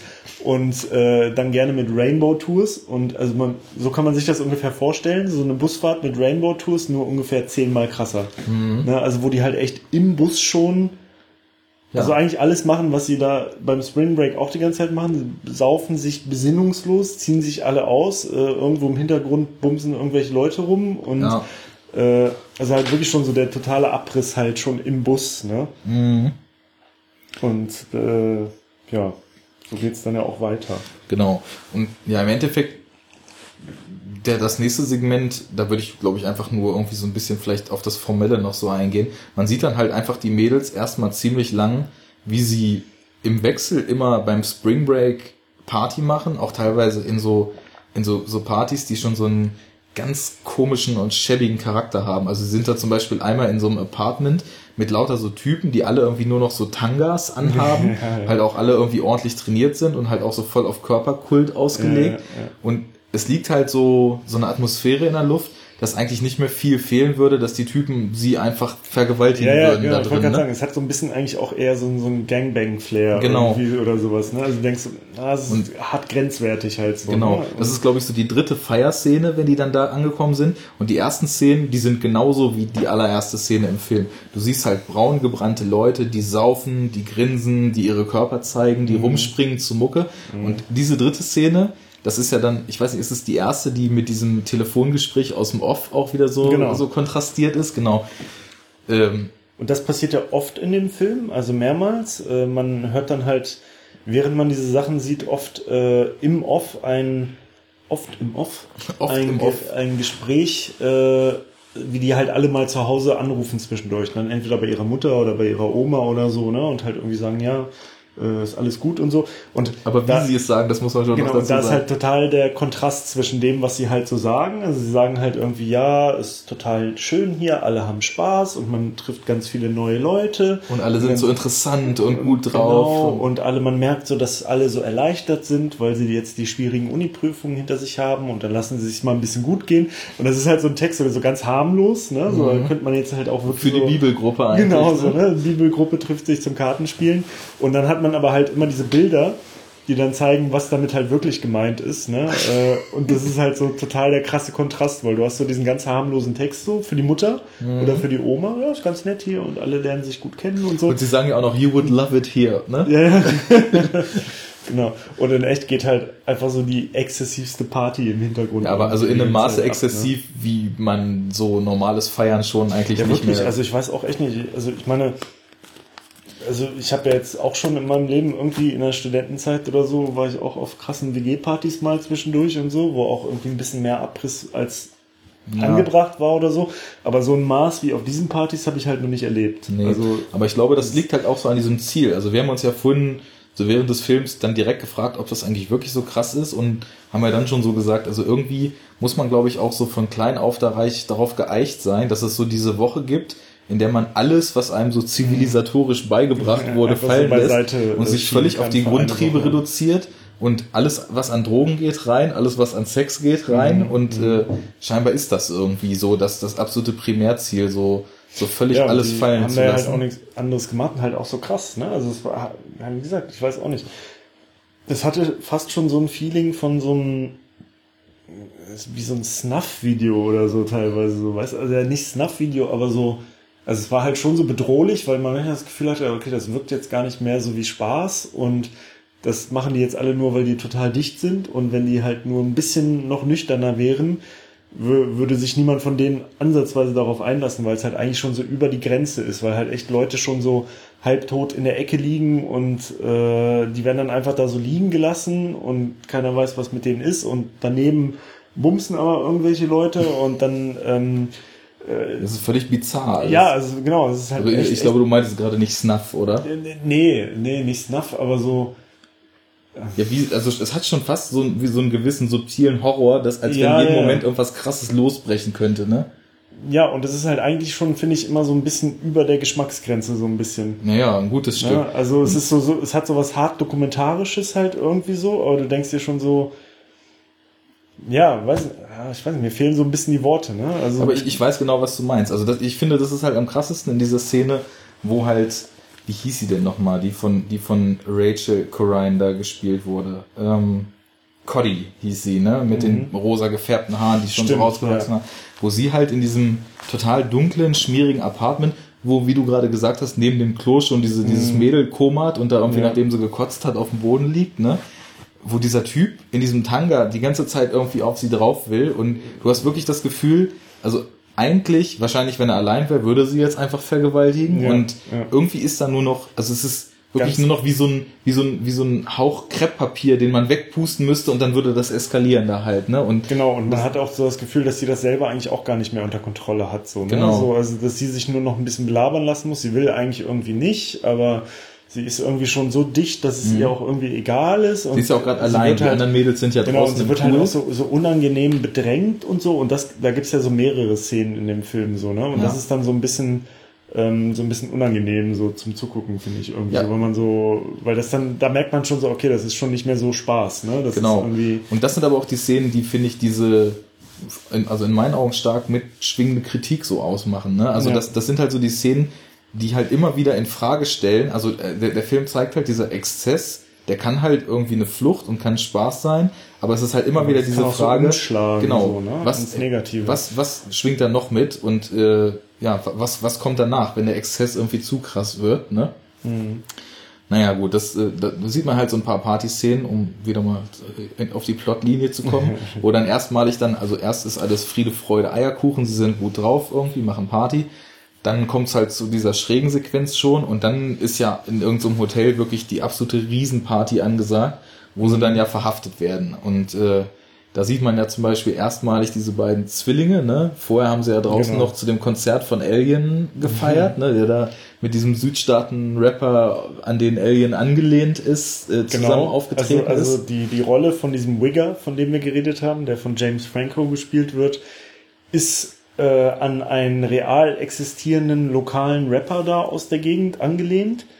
Und der hat halt im Film mehrere Auftritte. Also der hat nie, der hat auch keine Sprechrollen, glaube ich. Ne? Der einmal sagt er einen Satz, als sie Ja, in dieser Billard, in dieser. Billard-Szene da noch in dieser Garage Ja, stehen. Aber, Aber äh, im Grunde genommen hat er halt keine große Rolle, aber ist da halt öfters mal mit am Start und die beiden sind dann halt an einem von diesen Hotels da Ja. irgendwie am Pool ist so eine Bühne aufgebaut und die performen halt Songs und heizen die Leute an. Hanging with them Dope Boys. Hanging with them. Dope Boys, was man sich übrigens bei YouTube angucken kann.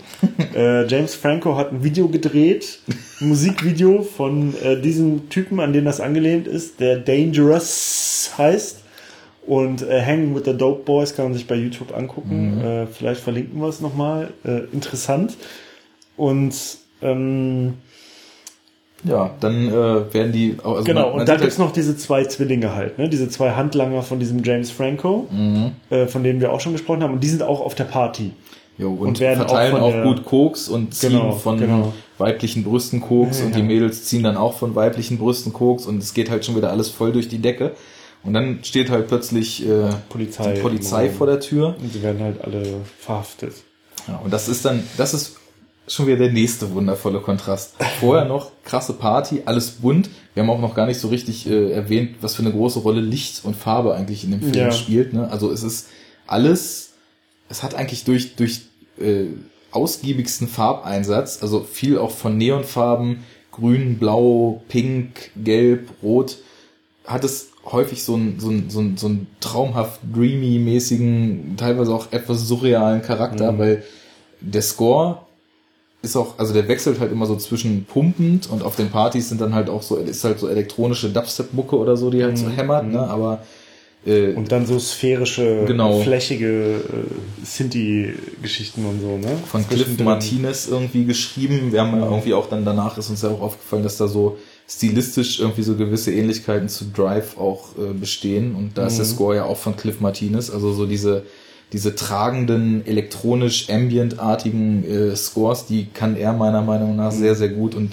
Und das aber auch zusammen mit der Bildsprache. Das ist nämlich auch ähnlich, fand ich bei Drive so, ne? So dieses immer so, also das wenig, wenig Action so vordergründig auf den Bildern Mhm. oft ist, dass wenig zu sehen ist so, was dieses Pendant, was wir jetzt eben hatten zu diesen leeren Shots, Genau. Shots von so leeren Räumen und Gängen, das gab es bei Drive halt irgendwie auch und dass da eigentlich nicht so viel passiert, aber dass das alles so mit so krassen Licht- und Farbkontrastverhältnissen ist Ja. und dann mit der Musik, das erzeugt halt so einen, so einen ganz speziellen Flavor. Ja, es ist so, ne? so irgendwie dreamy, finde ich das, Mhm. ne? Und ja, das, was man vielleicht noch dazu sagen sollte, in, in diesen Shots, die dann so sehr harmonisch und, und langsam wirken, da hat man dann teilweise wirklich, also da suggeriert einem so die Audiovisualität wirklich, dass die Mädels da in ihrem persönlichen Paradies angekommen sind. Ne? Ja. Also es gibt Also- dann so diese Slow-Mo-Shots, wie sie mit den Scootern so über, Ja. über den Strip da fahren und Es ist ein, ja, so das Maxi, maximale Hedonismus äh,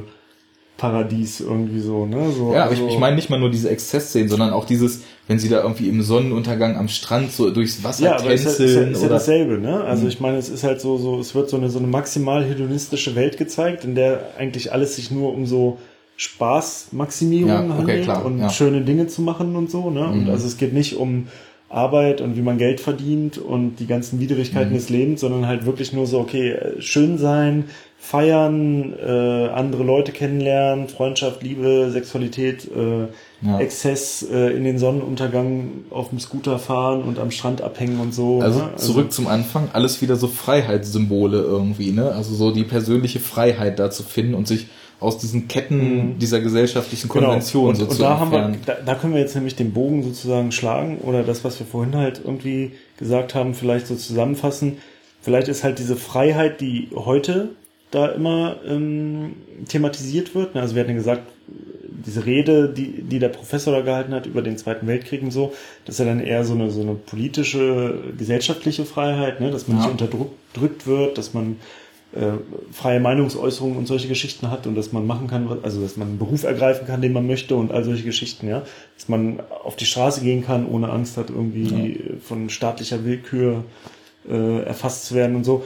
Äh, das war halt diese traditionelle Freiheit so und jetzt die Freiheit, die da so thematisiert wird, so auch in der Generation und in diesem Film, dass es eigentlich eher so eine hedonistische Freiheit ist. Ja, also genau. das ist so, die, die Freiheit ist halt eigentlich so eine Maximierung von so einem Hedonismus-Ideal. Ne? So, Genau. äh, ich will halt irgendwie Selbsterfüllung und ich will nur noch schöne Dinge machen in meinem Leben. Ja, und nur die Dinge so tun, wie ich sie will und nicht Genau. irgendwelchen Anforderungen an mich so entsprechen Vielleicht müssen. ist das so die nächste Evolutionsstufe von Freiheit, ne? ja, So gesellschaftlich gesehen. Wenn du, du hast zuerst musst du quasi so für so eine existenzielle Freiheit sorgen, ne? Dass Ja. die Leute halt irgendwie, wie gesagt, unversehrt ihr Leben führen können, so, ne? Und wenn das dann erreicht ist und wenn das so der Standard ist, den alle haben, strebt man so zur nächsten Form von Freiheit, so, ne? Ja, Und das- das ist dann irgendwie Selbstverwirklichung oder dann vielleicht halt auch echt einfach so dieses, diese Spaßmaximierung, ne?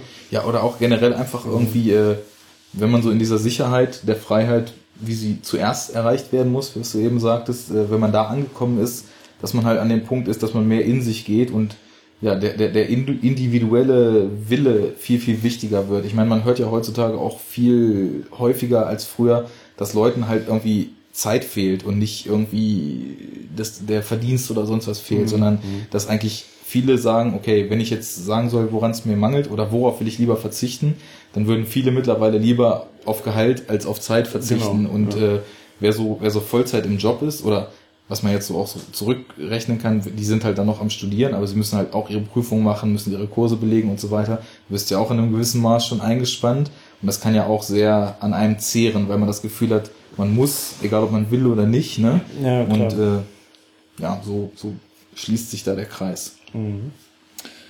Ja, äh, gut, das, das hatten wir hier schon. Gehen wir mal weiter in unserem Zettel. Genau, sie waren im Knast äh, oder sind im Knast. Hm. Aus der, aus der lauten, bunten Party im Bikini in kalte Genau, das ist Steinzellen interessant. verfrachtet. Sie haben auch, also sie kriegen auch keine, haben nicht die Möglichkeit, Klamotten mitzunehmen oder so oder kriegen welche, also so, sondern sie werden direkt in ihren Bikinis, die sie auf der Party halt anhatten und äh, in ihren Badeoutfits äh, halt da gebastelt von den, von den, von der Polizei und haben dann auch die ganze Zeit nichts anderes so und stehen dann da halt, also sind in dieser Zelle und Da sind stehen- halt so drei Decken, da können sie sich gerade noch und dann so stehen reinlegen. sie auch vom Richter bei der Verhandlung und haben halt auch nur Bikinis und halt so Turnschuhe an. Ne? Mhm.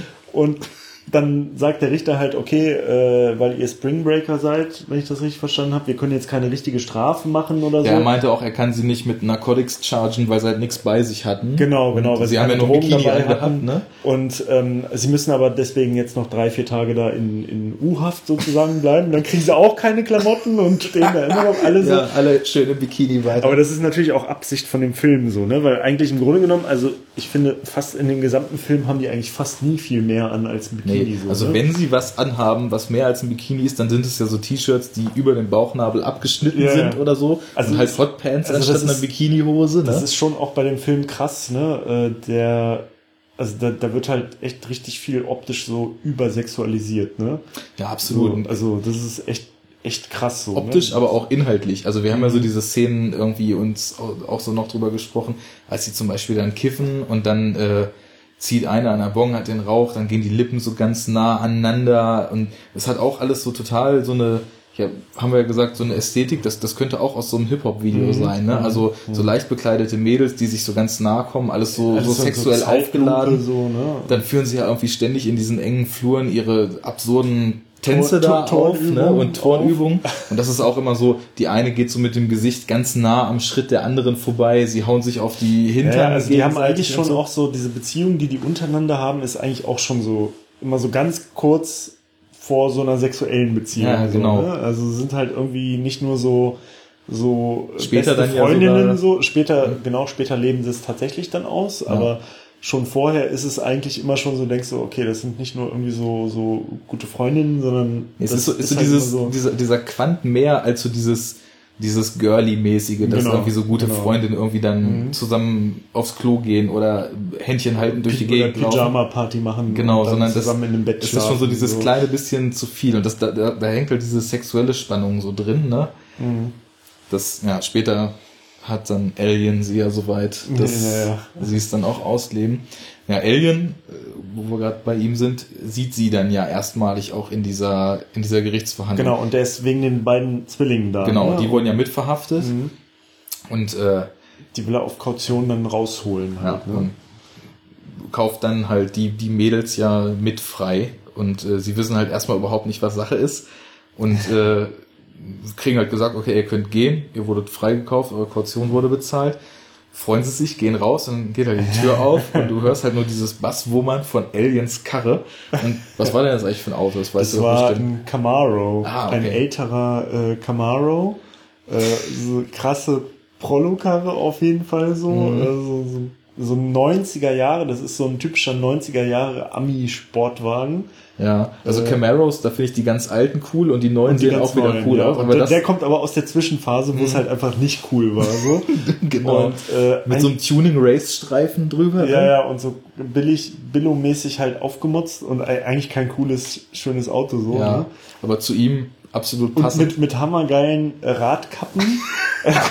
also Radkappen, die sich nicht mitdrehen, die bleiben halt beim Fahren die ganze Zeit in ihrer Position. Mhm. Damit und man- Damit man das Symbol auf den Radkappen erkennen kann, sind halt riesige Dollarzeichen.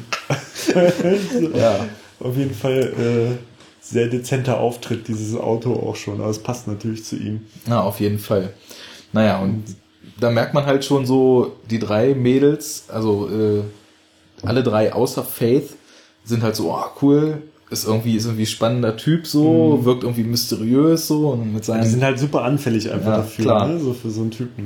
Und äh, Faith ist das schon alles nicht so richtig geheuer. Und dann nimmt er sie ja erstmal auf so eine Fahrt in dem Auto mit. Und dann merkt man schon total, dass, also Faith fühlt sich gar nicht wohl und die, die anderen, drei feiern's feiern's. total ab, so, ja. Aber richtig. Und er halt auch. Ja, klar. Also, er, also ich, ich finde sowieso, ich muss noch mal sagen, was James Franco da sowieso schauspielerisch auch runterreißt, ist allererste Sahne. Also, Unglaublich gut, ja. ja, das ist, ist, ist wirklich so, der Typ ist, du, du siehst da, obwohl du ja weißt, dass es James Franco ist, der ist halt nie James Franco, der ist immer diese, diese Rolle halt, ne, und So krass überzeichnet, ja, ne, dieser ähm, Typ. aber da passt alles. Also da passt halt, wie er den Slang ausspricht, wie, wie die Dialoge oder Monologe, die er auch oft hält, äh, geschrieben sind.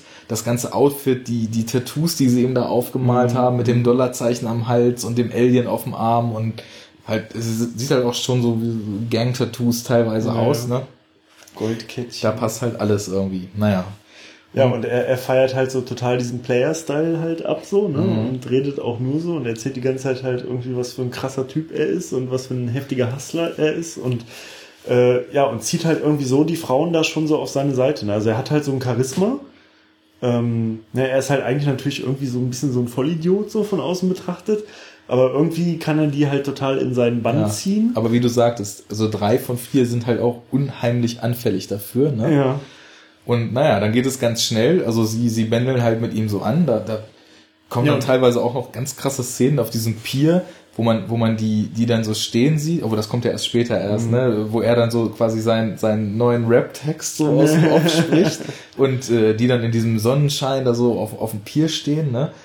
Und ähm, ja, ganz plötzlich sind sie halt in dieser Gangster-Rap-Welt, die sie eigentlich nur aus ihrer Musik kannten, irgendwie voll genau, drin. weil er ist ja, das haben wir ja, glaube ich, noch gar nicht erwähnt, also er ist halt Drogendealer. ja, genau. Ne? Drogendealer und Rapper, aber seinen eigentlichen Cash macht er halt mit reichlich Drogen. Ja. Und ja, dann kommt diese Garagenszene relativ schnell. Ja, und also und er verspricht den Mädels halt irgendwie, und das ist dann auch das, wo sie dann anspringen, halt einfach so ein. Ja, also er weiß ja, okay, das sind halt so Springbreaker Frauen, ne? Die sind halt auf der Suche nach Spaß so, die sind da hingekommen und wollen durchdrehen und so. Und er bietet denen jetzt sozusagen an, so, pass auf, ihr könnt jetzt das Spring Break Leben haben, aber immer. Ne? Also jetzt nicht nur für die Dauer des Spring Breaks, äh, sondern das, was ihr halt sucht, ne? Das, das Abgefahrene, der Exzess, der Spaß und so, das kann ich euch halt jeden Tag bieten und halt auch noch mit Kohle. Ne? Und dadurch zieht er die halt so in seinen Bann so. Ne? Und dann geht das halt quasi eigentlich los, dass die ihm immer mehr so ähm, verfallen und dann nimmt er sie halt mit nach Hause in seine, in seine Crib so.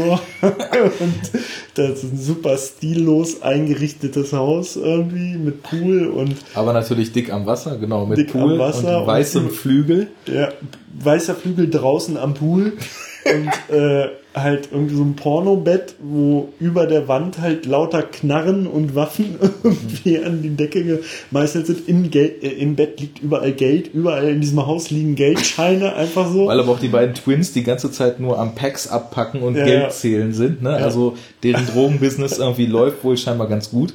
Was halt auch später, wenn man jetzt wirklich so nach der Story geht, ihm dann halt ja auch zum Verhängnis werden wird. Ne? Aber, ja, aber er hat halt schon Cash so, ne? Also er ist Fall. jetzt nicht so, so ein super Big Baller wie, wie Gucci Mane dann, ne? Sein Boss, aber es geht ihm schon halt auf jeden Fall sehr gut so. Ne? Wie ist Gucci? Big Arch, ne? Archie. Big Archie, ja, Archie. haben sie, haben sie ja. genannt.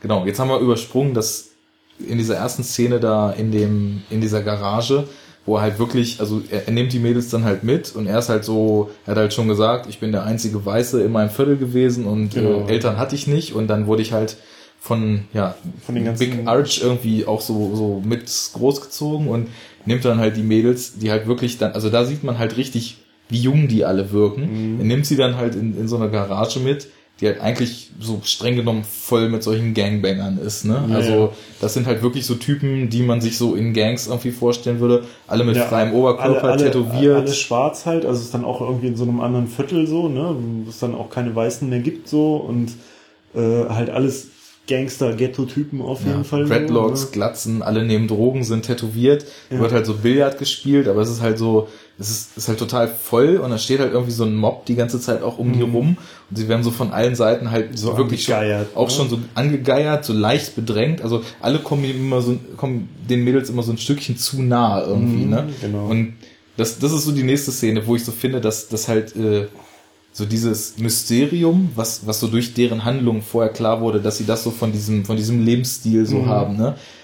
Plötzlich sind sie in dieser Realität drin und plötzlich ist das alles irgendwie, zumindest irgendwie für Face, die merkt, was da mhm. los ist, schon alles nicht mehr so geil. Gar nicht mehr so also geil, wie sie sich da, das vorher da, da vorgestellt haben. so eine Diskrepanz zwischen, zwischen diesem Lifestyle, den sie so sich vorgestellt haben, so abfeiern mhm. und dem, wie es dann wirklich ist, weil jetzt sind sie dann halt wirklich so in der Gangsterwelt, ne? Ja wo halt alle so sind, wie diese Gesten, die sie halt immer nachmachen ja. und so und merken halt, okay, ist vielleicht doch nicht so geil. Ne? Ja, also das ist für mich halt schon so ein Statement dazu. Also zwischen, ja. die, zwischen so diesem, was halt viele Leute vielleicht unreflektiert, aber manche vielleicht auch so glorifizieren, so in Form von Musik, äh, dann in so eine Realität reingeschmissen zu werden und zu merken, das ist nicht so cool wie, das ist sogar, also so vor allem als 18-jähriges weißes, äh, gut gebautes Mädchen äh, dazwischen ist das gar nicht so cool und da fühlt man sich irgendwie gar nicht so wohl. Und ja, dann, also Face weint ganz viel, was ja auch irgendwie so in den Interviews, die wir danach noch geguckt haben, scheinbar irgendwie so war, dass Selena Gomez irgendwie auch am Set also sich generell nicht ja, ja. sehr wohl gefühlt hat und irgendwie unheimlich Angst hatte, weil es war halt, es war halt bekannt, dass sie da dreht und dann kamen halt so ihre ganzen Teenie-Fans irgendwie mhm. zu den Drehorten und sie haben da halt ja einen sehr expliziten, auch gewalttätigen, auch irgendwie was Drogen betrifft, heftigen mhm. Film eigentlich abgedreht. Und irgendwie kam sie damit wohl nicht so ganz klar, aber da hat dann irgendwie Corrine auch so gesagt, im Endeffekt waren die an dem Punkt in dem Film, scheinbar haben sie das chronologisch gedreht, auch an, an einer Stelle angekommen, wo es eigentlich ganz gut ist, dass sie sich genau. nicht wohl gefühlt also, hat. Dass sie sich in echt quasi gefühlt haben, so wie sie sich in der Rolle fühlen sollten. Ja. Und das fand ich halt krass, dass er das gesagt hat. Ne? Also ich meine, also dass er das so in Kauf nimmt, dass mhm. er sagt, ne, okay, die haben sich jetzt total unwohl gefühlt, wo man ja eigentlich dann eher so denken würde äh, oder den Reflex so hätte zu so sagen, oh, das tut mir leid und so und mhm. jetzt so, sorgen wir dafür, dass es du brauchst dich nicht unwohl fühlen und wir machen jetzt die Umstände, dass du dich wohler fühlst mhm. und so mhm. und dass er so denkt, ja, das passt doch jetzt voll gut zur Rolle, das das transportiert das halt gut, äh, ne, und dass er das quasi in Kauf nimmt, dass jetzt die Schauspieler sich da richtig unwohl fühlen, damit sie die Rolle besser verkörpern und das ist halt schon auch ein krass, äh, also zeigt ja auch schon so ein bisschen so wie, ähm, also wie konsequent er da so rangeht. Ne? Ja, auf wie, jeden Fall. Wie er heftig so seine Vision da so durchzieht und mhm. dann auch gewissermaßen so ein bisschen auf das Wohlbefinden der Leute scheißt, so. Ja, wobei, also man muss Oder natürlich jetzt, man kann ihn ja nicht als den bösen Typen jetzt verkaufen. Nee, nee, nee. Man hat ja dann noch gesehen, nicht, wie, wie er sich um sie dann schon ja, auch so gekümmert hat und so weiter. Er das ne? natürlich erstmal in Kauf nimmt. Ja. So, und es ne? passt und halt auch dazu, dass er gesagt hat, dass er ja, ja so jemand ein Filmemacher ist, der das Ganze sehr intuitiv angeht, mhm. ne? Und der dann halt in so einer Situation nicht zurückrudert, sondern durch so dieses lässt, Intuitive, ne? genau, das laufen lässt mhm. und mal guckt, ob vielleicht diese Stimmung sich auf den Dreh eher mhm. positiv auswirkt, damit mhm. das Resultat halt besser wird dadurch, ne? Mhm. Und ja, es war schon so ganz interessant. Ja, und da ist ja dann auch, also äh, die äh, diese Faith halt, ne, hat da dann diese Krise und da kommt ja dann auch der ähm, Alien zu genau. ihr und versucht sie zu berühren. Ja, und da merkt man halt auch irgendwie so ein bisschen, weil bei ihr zieht's ja nicht so seine Nummer, ne? Nee. Und dadurch finde ich, Das ist dann auch ganz krass. Das wirkt dann nämlich ganz anders, als wenn er das bei den anderen Mädels macht. Total. Ja. Da wird's dann auf einmal so richtig schmierig und eklig. Und denkst, so, oh, ey, was für ein mieser Typ. Und wie er die da jetzt so, ne, und dann toucht er die so an im Gesicht und erzählt dir so Pseudo, Pseudo, gefühlvollen, einfühlsamen Scheiß so, der aber halt nur so Bullshit ist, ne? Und das fällt so jegliche Coolness auf. Ja, ne? und also, du denkst nur so, oh Gott, ey, also Ja, ja, das, was er aber auch von seiner Körpersprache total gut macht, weil da ist es ja auch wieder so, er steht so vor ihr, steht so ganz nah Ja, vor ja. ihr und hat den Kopf auch noch näher in ihre Ja, Richtung so gebeugt und es ist eigentlich so zwischen halt den, überhaupt nicht, genau, ne? zwischen den Also- Gesichtern nur so, so 10 Zentimeter maximal Abstand. Wie du sagst, er redet so auf sie ein, irgendwie, das wir- wirkt halt,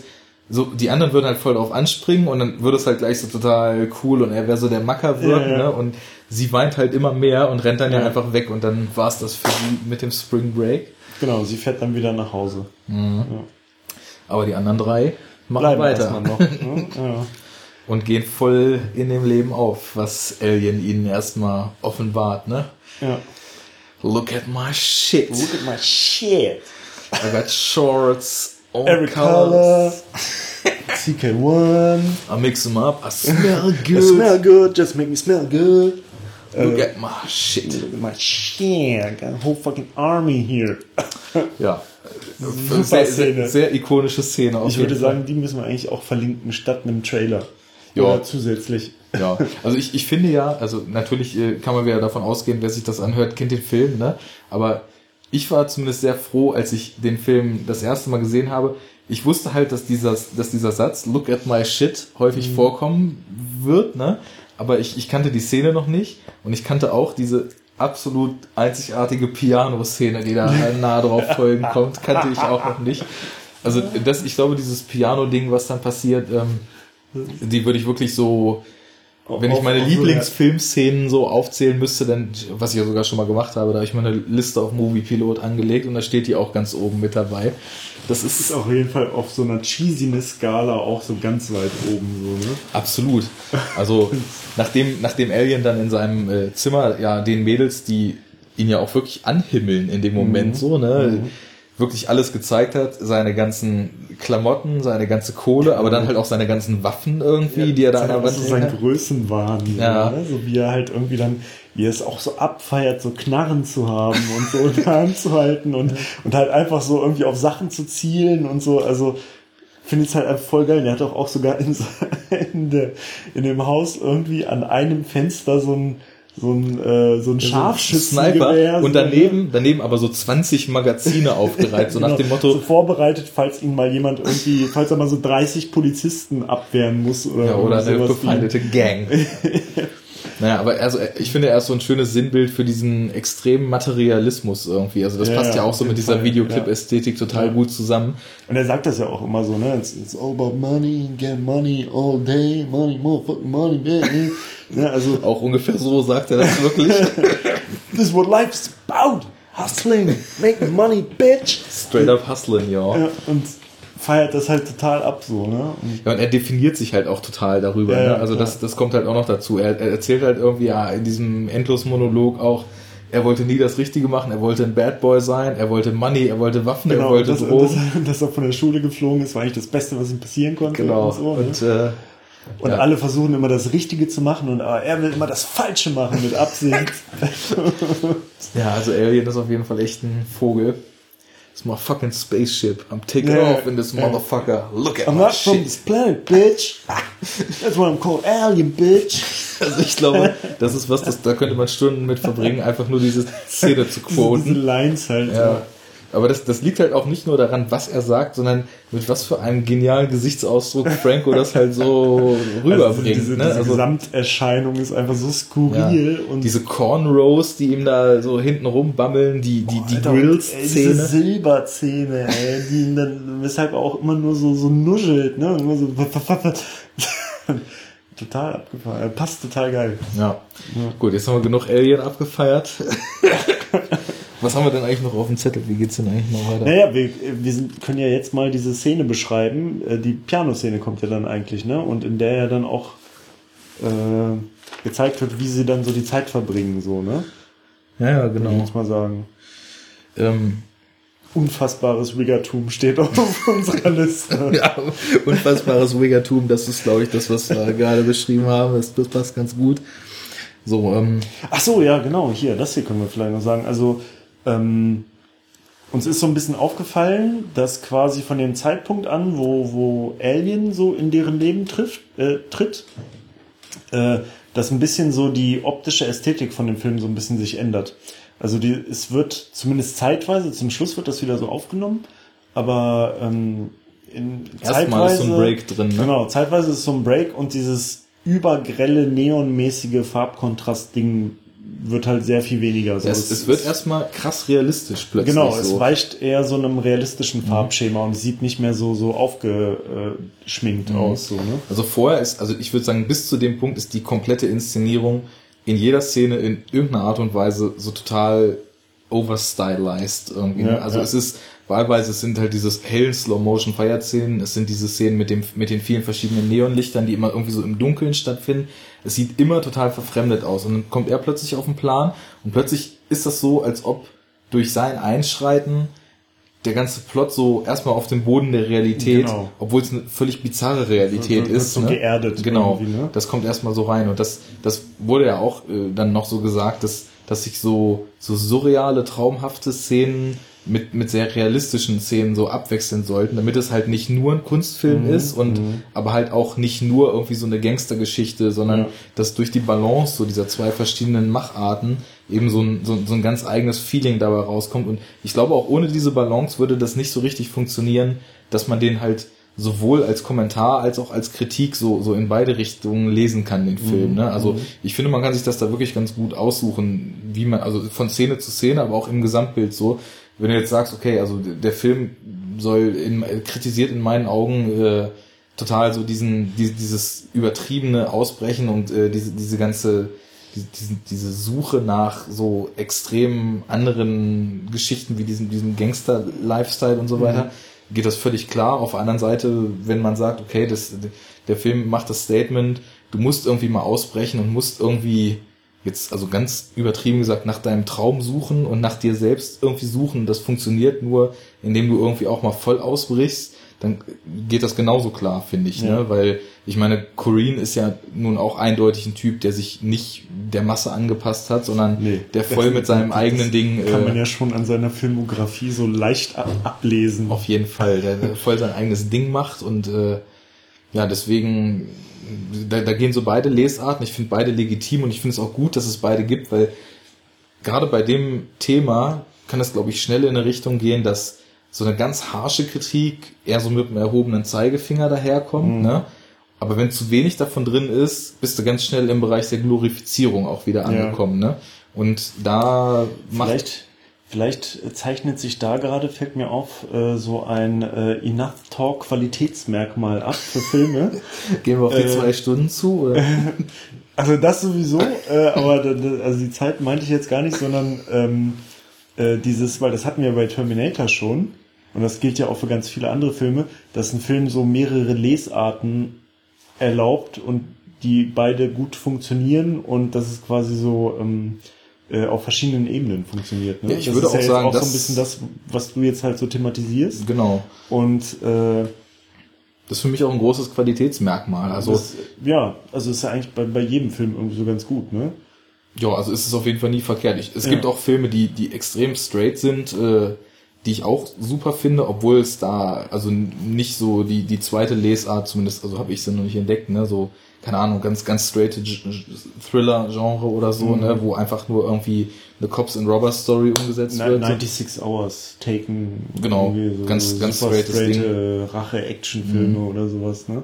Ja, oder auch so diese ganzen Hongkong-Actioner, die ich gern gucke, irgendwie ja. von Johnny Toe oder so, wobei der teilweise so wild in den Genres rumspringt, dass man da dann irgendwie auch schon wieder anfangen kann, sich zu überlegen, was das alles soll, aber das geht auch, aber ich finde so, das zu schaffen, nicht einfach nur straight eine Story durchzuerzählen, sondern, keine Ahnung, wenn du jetzt Blade Runner guckst, dann kannst du halt, du kannst eine Detektivgeschichte daraus ziehen, du kannst äh, Science Fiction Science Fiction Story, du kannst total in dieses philosophische, was ist Menschsein, was was macht mhm. Menschsein aus Und du kannst auch. Du kannst es dir auch nur wegen der Optik und Ästhetik angucken, so. Ne? Ja, genau. Und da, das, da, da funktioniert jede Ebene irgendwie. Her, ne? mhm. Das, äh, das sind so, das macht dann irgendwie den, den, den guten Film zu einem sehr, sehr guten Film, finde ich, wenn man ja. da so die Möglichkeiten hat. Ja, und äh, gut, also wie geht's weiter mit, mit Alien und seinen Bitches? die sich auch gegenseitig immer Bitch nennen. ähm, ja, also dann ist ja tatsächlich, würde ich mal sagen, diese Piano-Szene so am Start. Genau, also die das so ganz gut zusammenfasst. Du kannst, möchtest du vielleicht gerne? Ja, also äh, das, das ist, äh, wir haben ein Highlight des Films. Genau, wir haben das ja vorhin schon erwähnt, ähm, dass, dass Spring Breakers auf jeden Fall viel mit so Ton-Bildscheren arbeitet. Also du hast da irgendwie ganz seltsame Party-Exzesse, hörst aus dem offenen Telefonat äh, mit der Oma, der es ganz andere Sachen behauptet und so weiter. Und das wird dann auf die Spitze getrieben in einer Szene, in der also Alien äh, erst noch allein draußen am Flügel an, am, am Wasser sitzt, in einer unfassbar kitschigen Atmosphäre. Also es ist wirklich der Sonnenuntergang, der ist schon nicht mehr orange, der, der geht schon. Ist eigentlich so wie so ein R. Kelly-Video schon. Ja, ja, total. Oder? Also mit diesem weißen Flügel vor allem, ne? Nur dass er eben nicht R. Kelly, sondern ein tätowierter, komischer Mega. Typ ist, ne? Und äh, er klimpert da so ein bisschen rum und dann kommen die drei Mädels mit, ro mit rosanen Sturmmasken auf und äh, Shotguns und AK-47s in der Hand raus. Und das ist und dann auch so deren Trademark, ne? Also ab, ab dem Moment an ziehen die sich ja dann immer so an, wenn sie dann ihre ganzen äh, Überfälle und so einen genau, Scheiß machen. Das, ne? das kommt ja ab dem Punkt. Das wird mhm. ja da erstmalig eingeführt. Also vorher ist es ja irgendwie so, dass er sie so ein bisschen so in dieses Leben so introduced irgendwie und man, man hat halt auch irgendwie aber noch nicht gesehen, dass die so richtig mit dabei waren. Und dann kommt halt diese Szene, er klimpert so ein bisschen rum und dann sagen sie zu ihm, ja, spiel was Inspirierendes, spiel was, play something uplifting, ne? und er sagt, also das, das total ernsthaft, ne? So er, er steht da so ganz, ganz ernster Blick und das muss man eigentlich wörtlich zitieren und sagt something inspiring, something uplifting, right. Aha, you, you want to know something about my sensitive side, right? genau, das schreibt er doch ein. Oder my, my sensual side. Und dann, dann sagt er, okay, this one comes from a pop singer named Britney Spears. One, one of the best singers of our time. A true angel, if, if there has ever been one on earth. So, und dann spielt er dieses Lied Every Time von Britney Spears an. Und das ist der Moment, wo du denkst, Alter, was ist jetzt hier bitte los? Dieser Typ, die ganze Zeit ist auch, also der, der Soundtrack ist sehr elektronisch, die ganze Zeit läuft vor im Film nur diese quietschige Dubstep-Mucke, diese Rave-Mucke, dann schon diese harten Gangster-Beats irgendwie mit, mit, oh, die auch sehr kalt und digital klingen, ne? Und, und plötzlich. So Teenie-Pop-Schmalzballade. Stimmt. Also das Einzige, was ja vorher war, dass die Mädels schon mal Britney Spears gesungen haben auf genau, diesem einen ja. Parkplatz, wo man halt auch gemerkt hat, wie krass Teenie sie eigentlich ja, noch sind, ja, so, ne? Und er spielt dieses Lied an und fängt halt auch an zu singen. Und dann kommt eine der größten Szenen überhaupt. Die Mädels stimmen halt erstmal ein, fangen dann wieder an, ihre absurden Tänze, allerdings mit diesen Waffen in der Hand, vor diesem rosanen Sonnenuntergang aufzuführen. Und dann wechselt irgendwann das Lied von, von der gesungenen Version der Anwesenden da auf das echte Britney Spears mhm. Lied. Und zu diesem Britney Spears Lied sieht man, wie Alien mit den Mädels in Ultra Slow Motion irgendwelche Spring Breaker ausraubt Hochzeiten überfällt, da, da die, den Bräutigam mit dem Kopf in die Hochzeitstorte schmeißt, mit gezogenen Knarren irgendwo auf den Partys ankommt, nur Angst und Schrecken verbreiten, übelst brutal den Leuten die Knarren durchs Gesicht ziehen, das Blut spritzt, alles halt in dieser total ästhetisierten äh, Slow-Motion-Optik. Und darüber läuft ein Britney Spears Liebeslied, das habe ich mir damals auch nochmal, äh, Britney Spears wurde von irgendwem damals verlassen, irgendwem, mit dem sie damals, bevor, bevor, sie das Lied... Justin Timberlake? Das, nee, das war noch wer anders, glaube ich. Ich weiß aber keine Ahnung, mit wem die damals zusammen war. Auf jeden Fall hat sie dieses Lied als Liebeslied um ihn zurückzugewinnen geschrieben. Und dieses Lied stimmt Alien dann äh, im Sonnenuntergang an. Das ist so geil, dass das für ihn dann so das Maximum an an so inspiring Music ist, ne? Und so, ah, ja. ja, so das ist jetzt so meine weiche Seite und so. Und ich zeige euch jetzt was, was total, total auf mein, mein Herz berührt und so. Ne? Und so, dass in seiner Welt so die, die, die größte Gefühlssängerin so überhaupt Britney Spears ist schon total mhm. geil. So. Ja. Ja, große Szene. Auf jeden Fall. Und da sieht man halt, was dann jetzt eigentlich dann abgeht mit den Mädels, ne? Mhm. Das ist, ich, das ist auch so der Moment, der, finde ich diese, diese ganze, diese ganze Gangstergeschichte völlig ad absurdum führt, ne? Mhm. Also du, du hast halt, äh, das ist ja was, was du da siehst, es passt überhaupt, nichts passt da zusammen. Diese Mädels, die mit Schrotflinten, aber rosa Sturmmasken, äh, irgendwelche wilden Ausdruckstänze halt aufführen. so halben bikini Ja, ja, natürlich. so, ne? Bikinis, aber die Sturmmaske. Und dann diese ganzen Überfallszenen und aber dieser Britney Spears Schmalzkontrast dazu.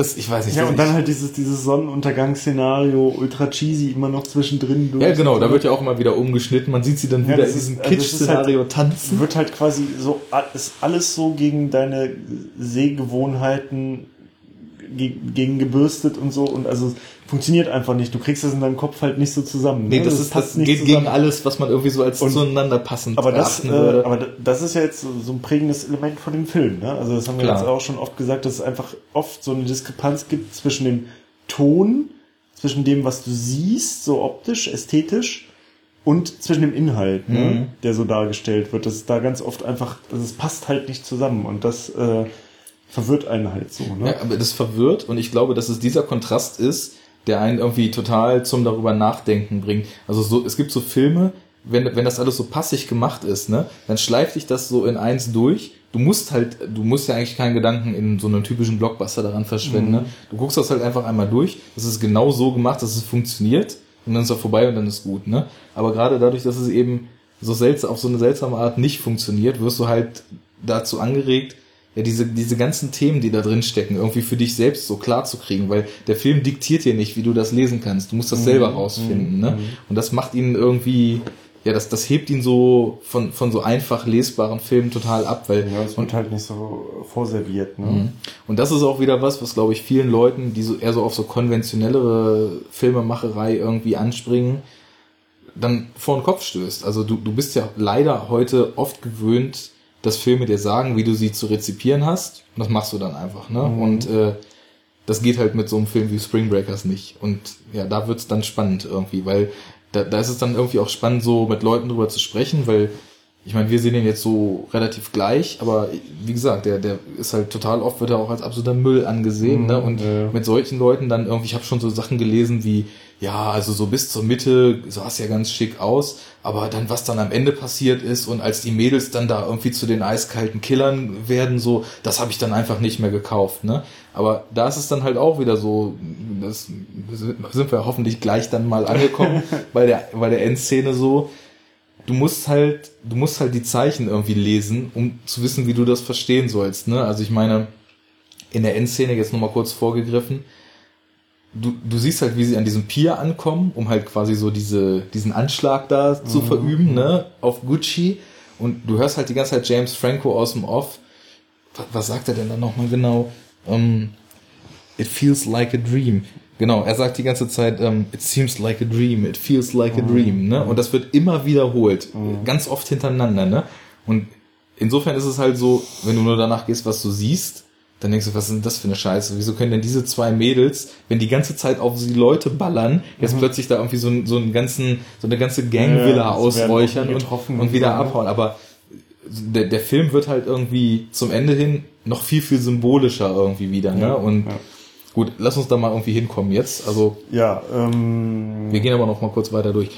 Gucci wird dann ja auch eingeführt, ne? Also Gucci genau. Mane ist ja Gucci irgendwie der, Mane der Mentor. Ar- Archie, ne, der, Ja. der Obergangster, der das Drogengeschäft in der Hand hat in der Stadt. Ne? I own these streets, motherfucker. Home the streets, bitch. Und Ja. ähm, ja, ist halt also der, der Oberkingpin da so, ne? Führt halt so den totalen Millionär, Drogenkönig, Rapstar, Lifestyle halt, ne? Mit allem, einer- was dazugehört. mit einer Ja. Monster-Villa und einem Lamborghini Cabrio und äh, überall Frauen und äh, hängt den ganzen Tag nur im Whirlpool rum und trinkt Champagner und Ja. Stripclubs und so und also Es ne? wird ja sowieso ständig Das- im Stripclub das abgehangen. volle Drogenkönig-Programm halt. Mhm. Und ähm, Ja, da gibt's ja so ein bisschen Hackmack, weil irgendwie wohl Alien irgendwie auf seinem Territorium angefangen hat, zu viel Drogen zu verkaufen. genau, und er warnt ihn halt so und sagt ihm hier, pass auf, also wir sind zwar hier Best Friends gewesen und so immer und ich habe dich jetzt quasi hochgebracht und so und habe dir alles gezeigt und so, aber ich kann dich auch wieder fallen lassen. So, ne? Mhm. Und Ich kann Business geht wieder, vor. Genau, also auch typisch, ne? Kennen Ja, wir ja nun auch aus vielen Filmen so, dass da dann die. Freundschaft auch aufhört. Und ähm, ja, und da merkt man halt schon so, okay, äh, die bewegen sich jetzt so langsam ein bisschen auf, auf gefährlichem Terrain. Mhm. Und das spitzt sich dann halt im, im Laufe des Films halt zu, ne? Ähm, Ja, zum ersten Mal, also Franco hält da ja irgendwie so als seine Figur dann erstmal noch so relativ tough irgendwie gegen so und ja, wie du schon sagst, Gucci meint, ich kann dich auch wieder fallen lassen und er meint ja, das kann ich schon handeln und dann kommt halt diese Szene, wo sie halt abends wieder im Auto unterwegs sind und quasi so die, die beiden Wagen aufeinandertreffen. Also ich dachte, es wäre ein Ferrari, den Gucci fährt. Nee, Lamborghini. Ah, okay, Lamborghini äh, Gallardo. der, der. Lamborghini kommt ihnen entgegen und er ruft dann halt nur noch so ein bisschen rüber, so von wegen irgendwie, äh, ich könnte euch irgendwie auch alle umbringen heute Nacht und was haltet ihr davon und post halt einfach so ein bisschen rum. Und als er dann losfährt, steht neben ihm halt die Tante im Auto auf und hält halt irgendwie mit so einer Tech-9-Knarre oder was das ist, so eine Maschinenpistole, schießt halt auf das Auto von, von, äh, äh, von Alien, auf den Camaro. Alle gehen halt schnell in Deckung, aber nicht schnell genug, weil Cotty, also Rachel Corrine, Wird wird getroffen. halt am Arm getroffen. Und das ist dann der Punkt, äh, wo sie dann auch von der Bildfläche verschwindet. Also irgendwie merkst du dann wohl, man sieht dann so mehrere Szenen, wo sie plötzlich total paralysiert äh, so unter der Dusche sitzt und also Franco ihr erstmal. Ja. noch die Kugel da raus operiert Also, hat. das ist dann, denke ich mal, jetzt auch so der Punkt, wo dann auch so ganz klar wird dann den, den Mädels und so, so, okay, also jetzt sind sie so auf so eine Straße, haben sich auf so eine Straße begeben, wo es dann so kein Zurück mehr gibt, wenn du da weitergehst und wo, wo es jetzt also wirklich dann so um so serious shit geht, so, ne? Also jetzt geht's wirklich so um Schießereien und Leute umbringen und, äh, also, ne, die, die, nicht mehr nur das ganze Spaßding und die ganzen, Nee. die ganzen, ähm, Benefits davon genießen, so, die Kohle und so, ne, sondern jetzt merken sie auch so, okay, äh, das ist aber auch ein Business, Ja. wo man schnell halt irgendwie, äh, ja, ab, erschossen werden kann oder so. Das ist ne? halt vom ursprünglichen Ziel, äh, nach Florida zu fahren und da irgendwie eine Woche lang Mhm. Party zu machen, schon meilenweit entfernt. Und vom äh, artigen College-Leben in einer Ja. Vorlesung zu sitzen, ist halt. Welten entfernt. Und, Und das realisiert dann halt die, die nächste von den drei noch verbleibenden Mädels halt, ne, die, ähm, wie heißt sie nochmal, Cotti? Cotti, genau. Cotti. Und ähm, nachdem sie da verarztet wurde, halt äh, entschließt sie sich dann auch, also wieder zu fahren. Sie will halt wieder in ihr altes Leben zurück und sagt halt auch, äh, ja, also dafür sind wir halt nicht hierher gekommen. Mhm. Und Dann bleiben nur noch ähm, Candy es bleiben halt nur noch die, die Hardcore-Bitches übrig, so, ne? Genau. Die halt auch äh, dann voll mitgehen in diesem ganzen Lifestyle. Und äh, ja, auch ganz interessant, also ist auch wieder so eine Wiederholung. Ähm, die, die Rückfahrt von Cotti Ja. ja. im Bus wird genauso inszeniert wie die Rückfahrt von dem Mädel vorher. Genau. Und ähm, da sieht man dann halt so ganz viele Stills, äh, nee, nicht Stills, aber so ganz viele so Close-Shots von ihr, wie sie im Bus sitzt und es wird so ganz melancholisch und äh, wird immer so ganz von nahen aufgenommen. Es passiert nicht viel und Und also extrem trist vor allem Ja, und auch wieder genau. Kontrast. Die Busfahrt zurück ist halt extrem ernüchtert im Gegensatz Ja, zu der ja. Busfahrt, die sie hin hatten. Ne? genau. Auf der Hinten war Hinfahrt es halt super Party und Ja. super krass und, super euphorisch zurück, und zurück sitzen sie eigentlich so ausgelaugt und äh, mit Nerven am Ende irgendwie Genau, genau. ja, sind da alleine dann auch und- zwischen normalen Leuten, die jetzt nicht Spring Break gefeiert haben und fahren halt wieder nach Hause. Genau, Ja, und zwei sind noch übrig, ne? Und ähm, naja, und die planen dann jetzt quasi so den, den Gegenschlag, ne? Also äh, Dings, äh, hier Alien stachelt sie da noch so ein bisschen zu an. Ne? Genau, da gibt es ja aber erstmal, da wollte ich dich nämlich noch ein bisschen fragen, ob du da dir irgendwie oder ob du da irgendwas zu überlegt hast oder dir einen Rein darauf gemacht hast. Es gibt ja dann tatsächlich noch diese Liebesszene, ne? Also erstmal passiert Die Liebesszene. ja in diesem in diesem Pool da, ne? Also erstmal naja, also ja, Liebes, also Ne, das ist okay, aber sie, sie Ja. kommen, sie haben Sex, ne? Zu, dritt. ja. Aber da, da sieht man plötzlich so eine Seite von Alien, die schon, also ich finde, es wirkt Aber die hat ernsthaft man so. auch schon vorher gesehen, finde ich. Also es gab ja diese, diese absurde Szene mit den Knarren da, mit diesem Knarren-Blowjob. Mhm, stimmt, Äh, wo, sie, wo sie ihm die Knarre noch in den Mund gestopft haben. Also Und- er, er gibt halt an mit seinen, mit seinen Knarren und so, ne? Diese Szene, es wächst so ein bisschen aus der Szene, die wir vorhin beschrieben haben, die äh, Look at my shit Szene. Und äh, er spielt halt mit seinen Knarren und zeigt, wie geil die sind und bla bla bla. Und äh, dann nehmen die Mädels, also sie sind alle bei ihm im Schlafzimmer, hängen da auf dem Bett rum und die Mädels nehmen halt auch mal die Knarren in, in die Hand und man merkt, wie sie es halt so voll geil finden, ne? Und irgendwie, äh, die sind aber halt geladen, ne? Und er sagt halt immer, ja, passt auf, die sind geladen und so, ne, zielt nicht damit auf mich und sie zielen aber die ganze Zeit auf ihn so und man merkt so, wie sie so total so eine Allmachtsfantasie kriegen. Ja, und da kommt wieder auch das von diesem äh, Überfall durch, weil sie genau. waren ja die beiden, die den Überfall gemacht genau, haben. Genau, genau. Ne? Und sie geilen sich da halt wieder so total drauf auf und kommen irgendwie in so einen Rausch und bedrohen dann vermeintlich Alien. Mhm. Ne? Und, und, man sieht auch erst, dass er halt überhaupt nicht weiß, wie er das jetzt einschätzen soll. Genau, ne? und sie richten halt die geladenen Waffen auf ihn und sagen halt dann, also genau wie sie es bei diesem Überfall auch schon gemacht haben, get on your knees, motherfucker, get on your motherfucking knees, bitch, bla bla, und halten ihm halt die, die Knarre in den Mund und, ne, und fragen ihn mal so, hast du jetzt Angst, hast du Angst, willst du sterben, willst du heute sterben? Und mhm. äh, das ist ganz komisch, das ist ganz befremdlich, weil zuerst man sieht halt, er hat so voll die Panik, ne, und sie, äh, äh, jagen ihm auch total die Angst ein und sagen halt so, okay, wir brauchen dich nicht mehr eigentlich, ne? Also wir können wir dich jetzt, ganze Kohle und hauen genau, ab. wir können jetzt dich einfach, äh, wir können jetzt einfach hier äh, dich erschießen und nehmen deinen ganzen Scheiß und verschwinden und so. Und wofür brauchen wir dich denn jetzt noch? Und er hat halt schon so richtig Schiss und so und sie und sie spielen dann auch so mit ihm und erniedrigen ihn so, ne, und halten ihm so die Pistolen direkt in den Mund und sagen, okay, mach den Mund auf, ne, nimm die Pistole in den Mund. Und dann ja, dann, dann, dann äh, wird so ein Blowjob angedeutet mit den Pistolen.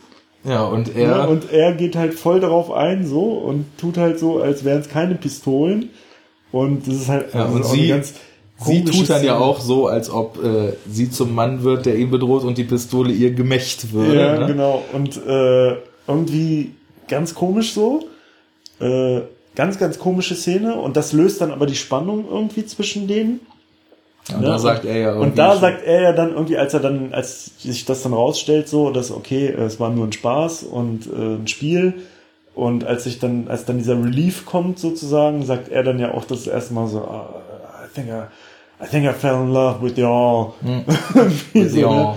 Und äh, irgendwie, oh, ich, also noch nie habe ich Frauen getroffen, die so sind wie ihr und bla, und ihr seid ganz anders und so, und ihr seid meine Soulmates. Genau. Ne? Und da kommt diese Seite ja zum ersten Mal von ihm. Ja, gar nicht, ne? also es, vorher deutet ja. sich das auch schon an, dass er sie nicht einfach nur irgendwie so als, als Bettluder mitnehmen will, sondern ja, dass diese Faszination schon irgendwie gegenseitig genau, ist. Ne? Genau. Und ähm, Genau, warum ich jetzt Dann aber halt diese Szene, genau, diese Liebes warum ich jetzt Liebesszene gesagt habe, das ist mir jetzt wieder eingefallen, warum ich das vorhin gedacht habe.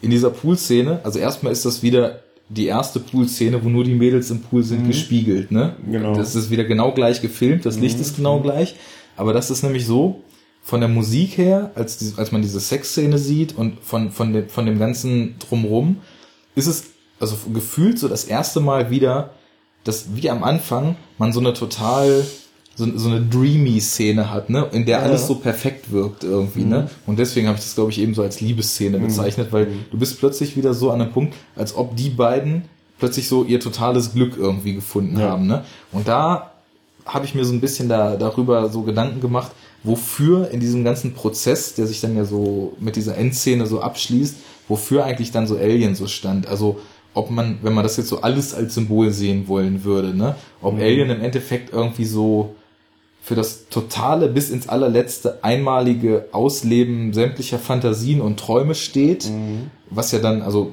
wir können das ja jetzt relativ schnell abschließen, danach äh, bereitet er sich in so einer total surrealen Szene auf diesen Angriff auf, auf äh, mhm. Archies Villa davor. Mhm.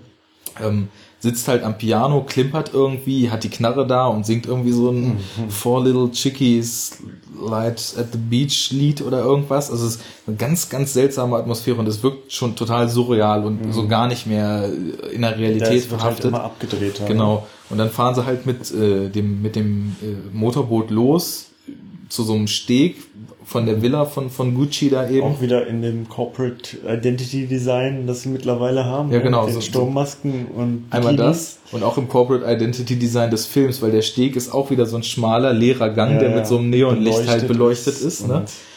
naja, und ähm, dann... Da, da habe ich mich halt total gewundert bei der Szene so. Weil, ähm, also sie gehen ja dann auf diese Villa zu und dann irgendwann bemerkt das jemand, dass die kommen und stürmt auf die zu und schießt auf die und Alien wird halt sofort getroffen und ja. ist tot.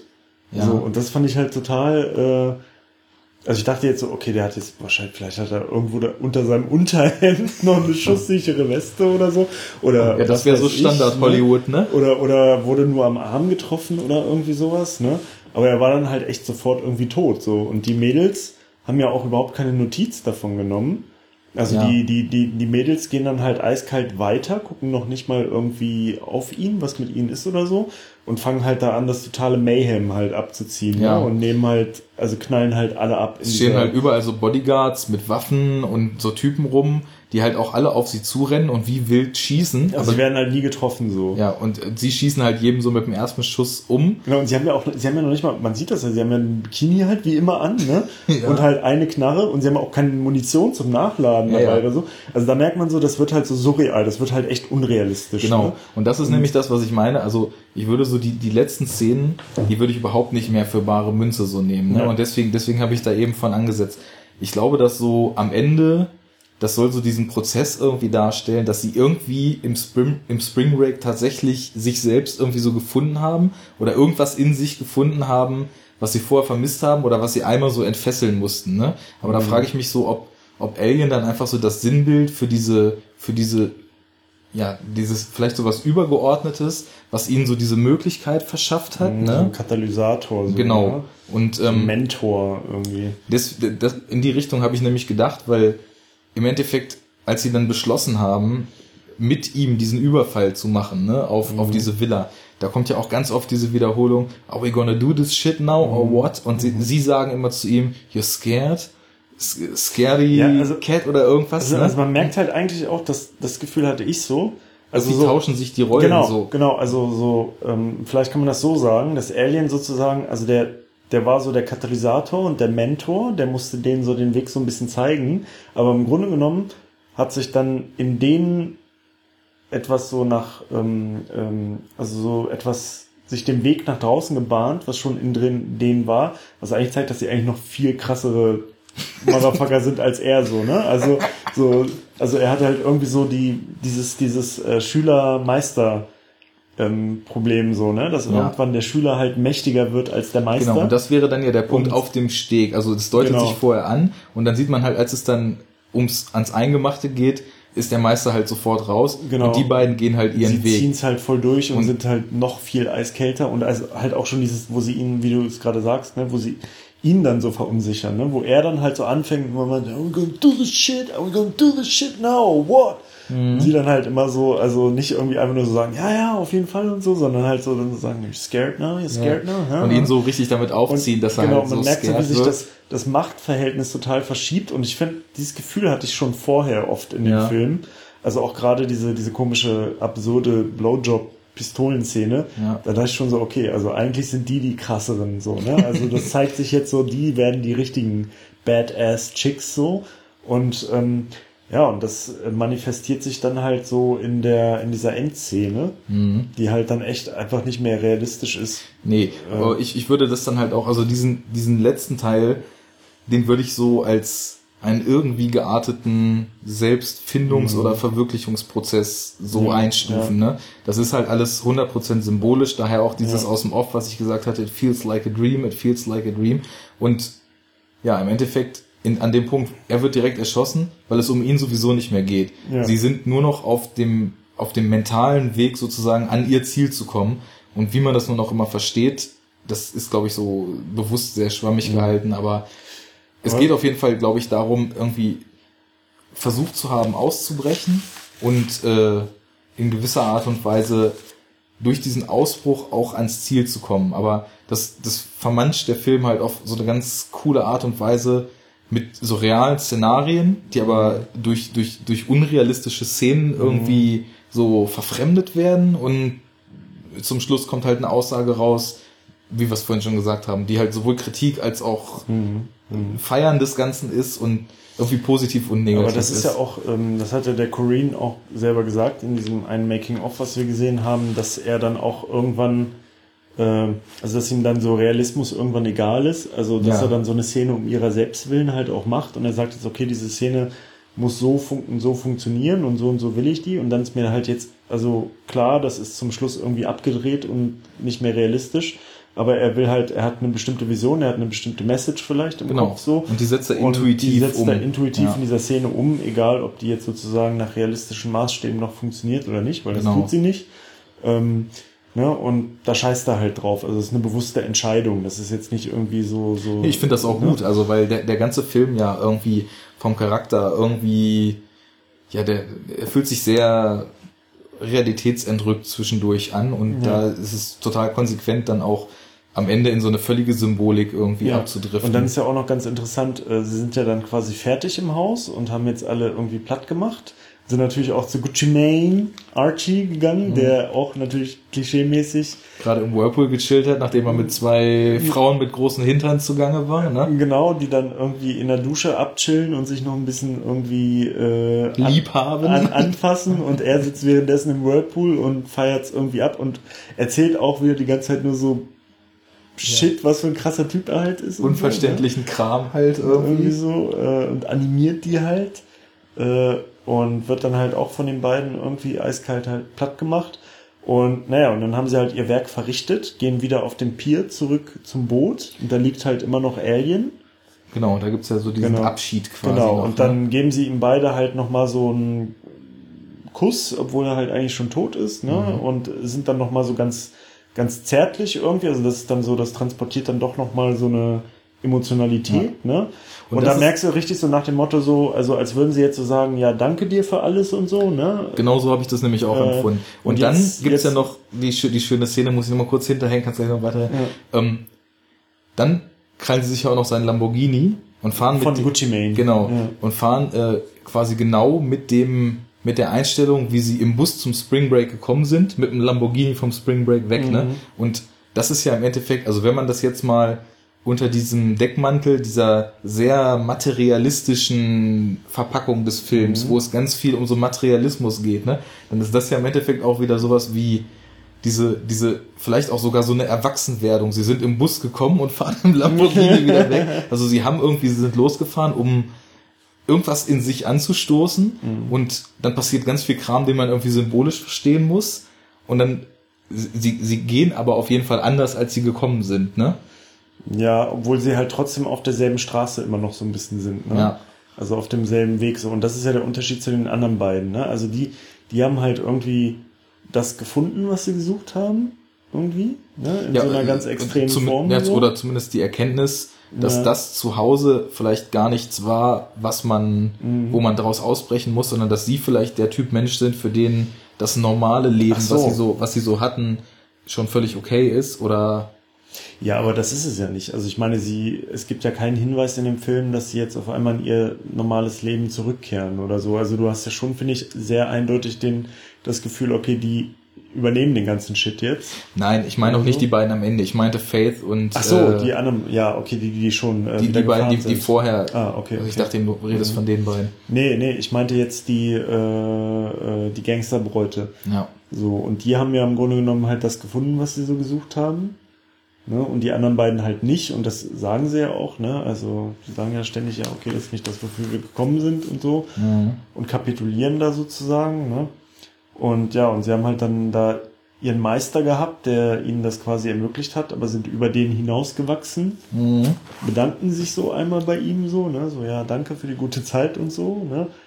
Aber machen dann, gehen dann halt weiter und ziehen halt ihr Ding durch. Und äh, es wirkt halt auch, finde ich, die ganze Zeit nicht so, als ob sie jetzt irgendwie traurig wären oder irgendwie so. Oder als, also, also du merkst von Anfang an, das hatte ich gleich am Anfang mal das Gefühl, als die sich so kennengelernt haben, alle, ähm, dass eigentlich, also der, der ähm, Alien ist halt abhängiger von denen als die von ihm. Also ich hatte immer so das Gefühl, die spielen so ein bisschen mit ihm so, ne? Mhm. Und es ist so klar, okay, also eigentlich, eigentlich sind die, die die es irgendwie reißen, ne? Und die sind dem halt irgendwie überlegen und eigentlich haben die die Zügel in der Hand. Mhm. Ne? Und sie benutzen ihn halt so ein bisschen. Und äh, er hat dann aber irgendwann eigentlich nichts mehr zu melden, so, ne? Ja. Und das wird ja dann ziemlich krass eigentlich dadurch dann halt auch so gezeigt. Das hat in dem Film fand ich zwar, dass das irgendwie überraschend kam, aber jetzt, wo wir so drüber reden, finde ich, macht das halt irgendwie Sinn. Ja, dass schon. er dann, er kriegt dann so dieses abrupte Ende und es wird halt auch so gezeigt, okay, also es geht eigentlich nicht um ihn, so die beiden sind, äh, sind die, Ja. äh, um die es halt irgendwie geht und ähm, ja, ist halt irgendwie krass, ne? Weil das halt auch wieder sowas ist, was im Film dann erstmal total so gegen deine Erwartungen gebürstet ist. Absolut. Und Ja. Da gibt's ja so einige Momente in dem Film. Und Ja, das ist ja, das ist ja auch tatsächlich so eins der prägenden Erlebnisse, so, die man da so mitnimmt aus dem Film, würde ich so sagen. Ne? Und auch so eins sein, seiner Qualitätskriterien sozusagen. Ja. Oder das, was er halt so leistet, ne? Dieses gegen den Strich Ja. arbeiten. Ja, ich glaube, ich würde abschließend das auch dann schon irgendwie jetzt nochmal so einfangen. Also, dass das für mich ist der Film irgendwie ein äußerst gelungener Zeitgeist-Kommentar und äh, hat irgendwie genügend Kritik, um sehr viele Gedanken anzustoßen, aber allerdings nicht mit einem erhobenen Zeigefinger, sondern auf eine Art und Weise, die einen einfach dazu bringt, sich selber über solche Sachen Gedanken zu machen. Und deswegen finde ich ihn ziemlich gut. also sehr gut. Auch ich hatte ihn ja vorher irgendwie schon gesehen und habe ihn jetzt wieder geguckt und fand ihn wieder großartig. Und was ich noch kurz sagen wollte, ähm, wir hatten ja vorhin schon gesagt, ne, Spring Breakers sollte eine Mischung aus Britney Spears Musikvideo und Gaspar Noé sein. Ja. Äh, dass der Film so unglaublich gut aussieht oder zumindest auch durch interessante Kameraarbeit überzeugen kann, liegt vielleicht auch daran, dass Benoit äh, Deby die Kamera geführt hat und äh, wer sich so mit abseitigen Filmen äh, gern mal beschäftigt, der wird auf jeden Fall wahrscheinlich äh, auf jeden Fall irreversibel, vielleicht auch Enter the Void von Gaspar Noé äh, gesehen haben. Und das sind ja auch beides Filme, die völlig irre Kameraarbeit haben. Und äh, so irre ist es hier nicht, aber es ist schon interessant auf jeden Fall und nicht konventionell gefilmt. Und das, das merkt man da auch noch. Ja, So, also ja. ich, ich kann da jetzt nicht so viel zufügen. Ich würde das alles bestätigen. Also ich habe den Film heute zum ersten Mal gesehen. Ich wusste nur vorher, ich habe mal einen Trailer irgendwie dafür gesehen oder sowas. Ähm, und ja, also ich bin auf jeden Fall begeistert so. Also ich finde den halt auch krass so. Ne? Funktioniert halt wie beschrieben auf vielen Ebenen. Ist echt ein äh, visuelles Inferno. Aber Also- teilweise wirklich. Also kannst du nicht anders beschreiben. Also ultra krassen Impact optisch, der Film. Also ja. Echt? Und auch akustisch. Und wenn das Ja, nur ja, das genau. ständige Durchladen beim Szenenwechsel genau. ist. Ja, genau. Das ist äh, ein Stilmittel, das irgendwie total krass äh, vorhanden ist in dem Film. Es gibt halt ganz oft so einen Soundeffekt, äh, wenn man halt so Pistolen durchlädt. Ne? So ein Tschick, Tschick, Klick, Klick. So, und äh, manchmal auch noch Schüsse. Ja. So, und das wird irgendwie halt ganz oft so für Szenenwechsel, sage ich jetzt mal, benutzt. für so harte Schnitte irgendwie, Ne? ne, Und so harte Schnitte und äh, ist auch so ein ganz abgefahrenes Stilmittel halt irgendwie und prägt sich, also oder äh, passt sich aber eigentlich ganz gut ein in diese allgemeine äh, Klangästhetik von dem Film. Ja. Wo ich jetzt so, bei der ne? nächsten Sichtung mal darauf achten würde, ob das erst eingeführt wird, als Alien eingeführt wird. Oder ob das, weil am Anfang ist Ja. mir das nicht so aufgefallen. Ich Es würde glaube, auch Sinn es machen. ist auch so. Müsste man halt nochmal gucken, aber äh, ich glaube tatsächlich, dass es ja. dass es so ist. Aber, also wie gesagt, es ist einfach ein Film, der, finde ich, äh, visuell und akustisch, also echt überwältigend ist. Ja. Also echt bom ja, bombastisch ist das falsche Wort so, aber ähm, ja, also total vereinnahmend Genau. irgendwie. Total eindringlich. Und äh, also alleine das würde schon reichen, aber, aber halt auch inhaltlich ähm, interessant so, stellt äh, interessante Fragen so, kann man, kann man interessante Gedanken zu entwickeln. Ja. Äh, aber ist halt auch witzig. Also, teilweise, das- ne? also halt auch einfach, er entbehrt einer gewissen Komik nicht. Absolut. Und, äh, Gerade wenn man vielleicht mit diesem ganzen Hip-Hop-Metier äh, so Ja, ein bisschen ja, ja. Äh, verwobener ist, dann dann kann man das halt schon irgendwie so ein bisschen so selbstironisch abfeiern. Ja. So. Und ähm, ja, nee, ist gut. Ist gut so. Ist gut. so diese, ne? ist wie rote Soße. Ist gut. So, so nimmer, ist gut. Ist gut. Ja, alles klar. Dann würde ich sagen, haben wir es für heute. Mhm. Äh, dann Hat ja auch wieder nur zwei Stunden 20 genau. wir sind immerhin schon mal zehn Minuten Wollten weniger. wir als- weniger heute machen als letztes Mal, haben wir geschafft, ne? Ja, äh, wenn man die Vorstellung abzieht, nicht. Aber Ja. naja, wir haben ja diesmal auch Recherche über den Film einfließen lassen. Ja. Gut, dann, ähm, ja, falls irgendjemand sich das anhört, würden wir uns auf jeden Fall freuen, wenn derjenige auf enoughtalk.de oder Mhm. über Twitter uns irgendwie Feedback gibt, ob das Ja. irgendwie, ob man sich das gut anhören kann, was wir hier fabrizieren. Ne? Genau, äh, äh, followt uns bei Twitter, damit ihr immer mitkriegt, wenn was Neues kommt. Äh, bald könnt ihr auch den Blog abonnieren. Da arbeiten wir gerade dran, das technisch umzusetzen. Definitiv könnt ihr den Feed abonnieren. Den findet ihr auch auf unserem Blog äh, und zwar oben unter dem Reiter abonnieren. Einfacher könnte es nicht sein. Und bald hoffentlich auch bei iTunes. Ja, genau, da arbeiten wir auch gerade dran. Da gibt es noch so ein paar Komplikationen seitens Apple. Aber das wird auch noch klappen. Und dann, ja, kommt. Äh, Ja, kommt der nächste, der nächste, der nächste Podcast kommt, wenn er fertig ist. wir haben uns ja nicht gesagt, dass wir jetzt in dem und dem Abstand regelmäßig was machen, aber also wir haben schon gesagt, wir möchten es regelmäßig tun, aber Mhm. der ist fertig, wenn er fertig ist, ne? genau. Gut. Ja. Ja, dann tschüss, so diese. Look at my shit. Look at my shit. Are we gonna do this shit now or what?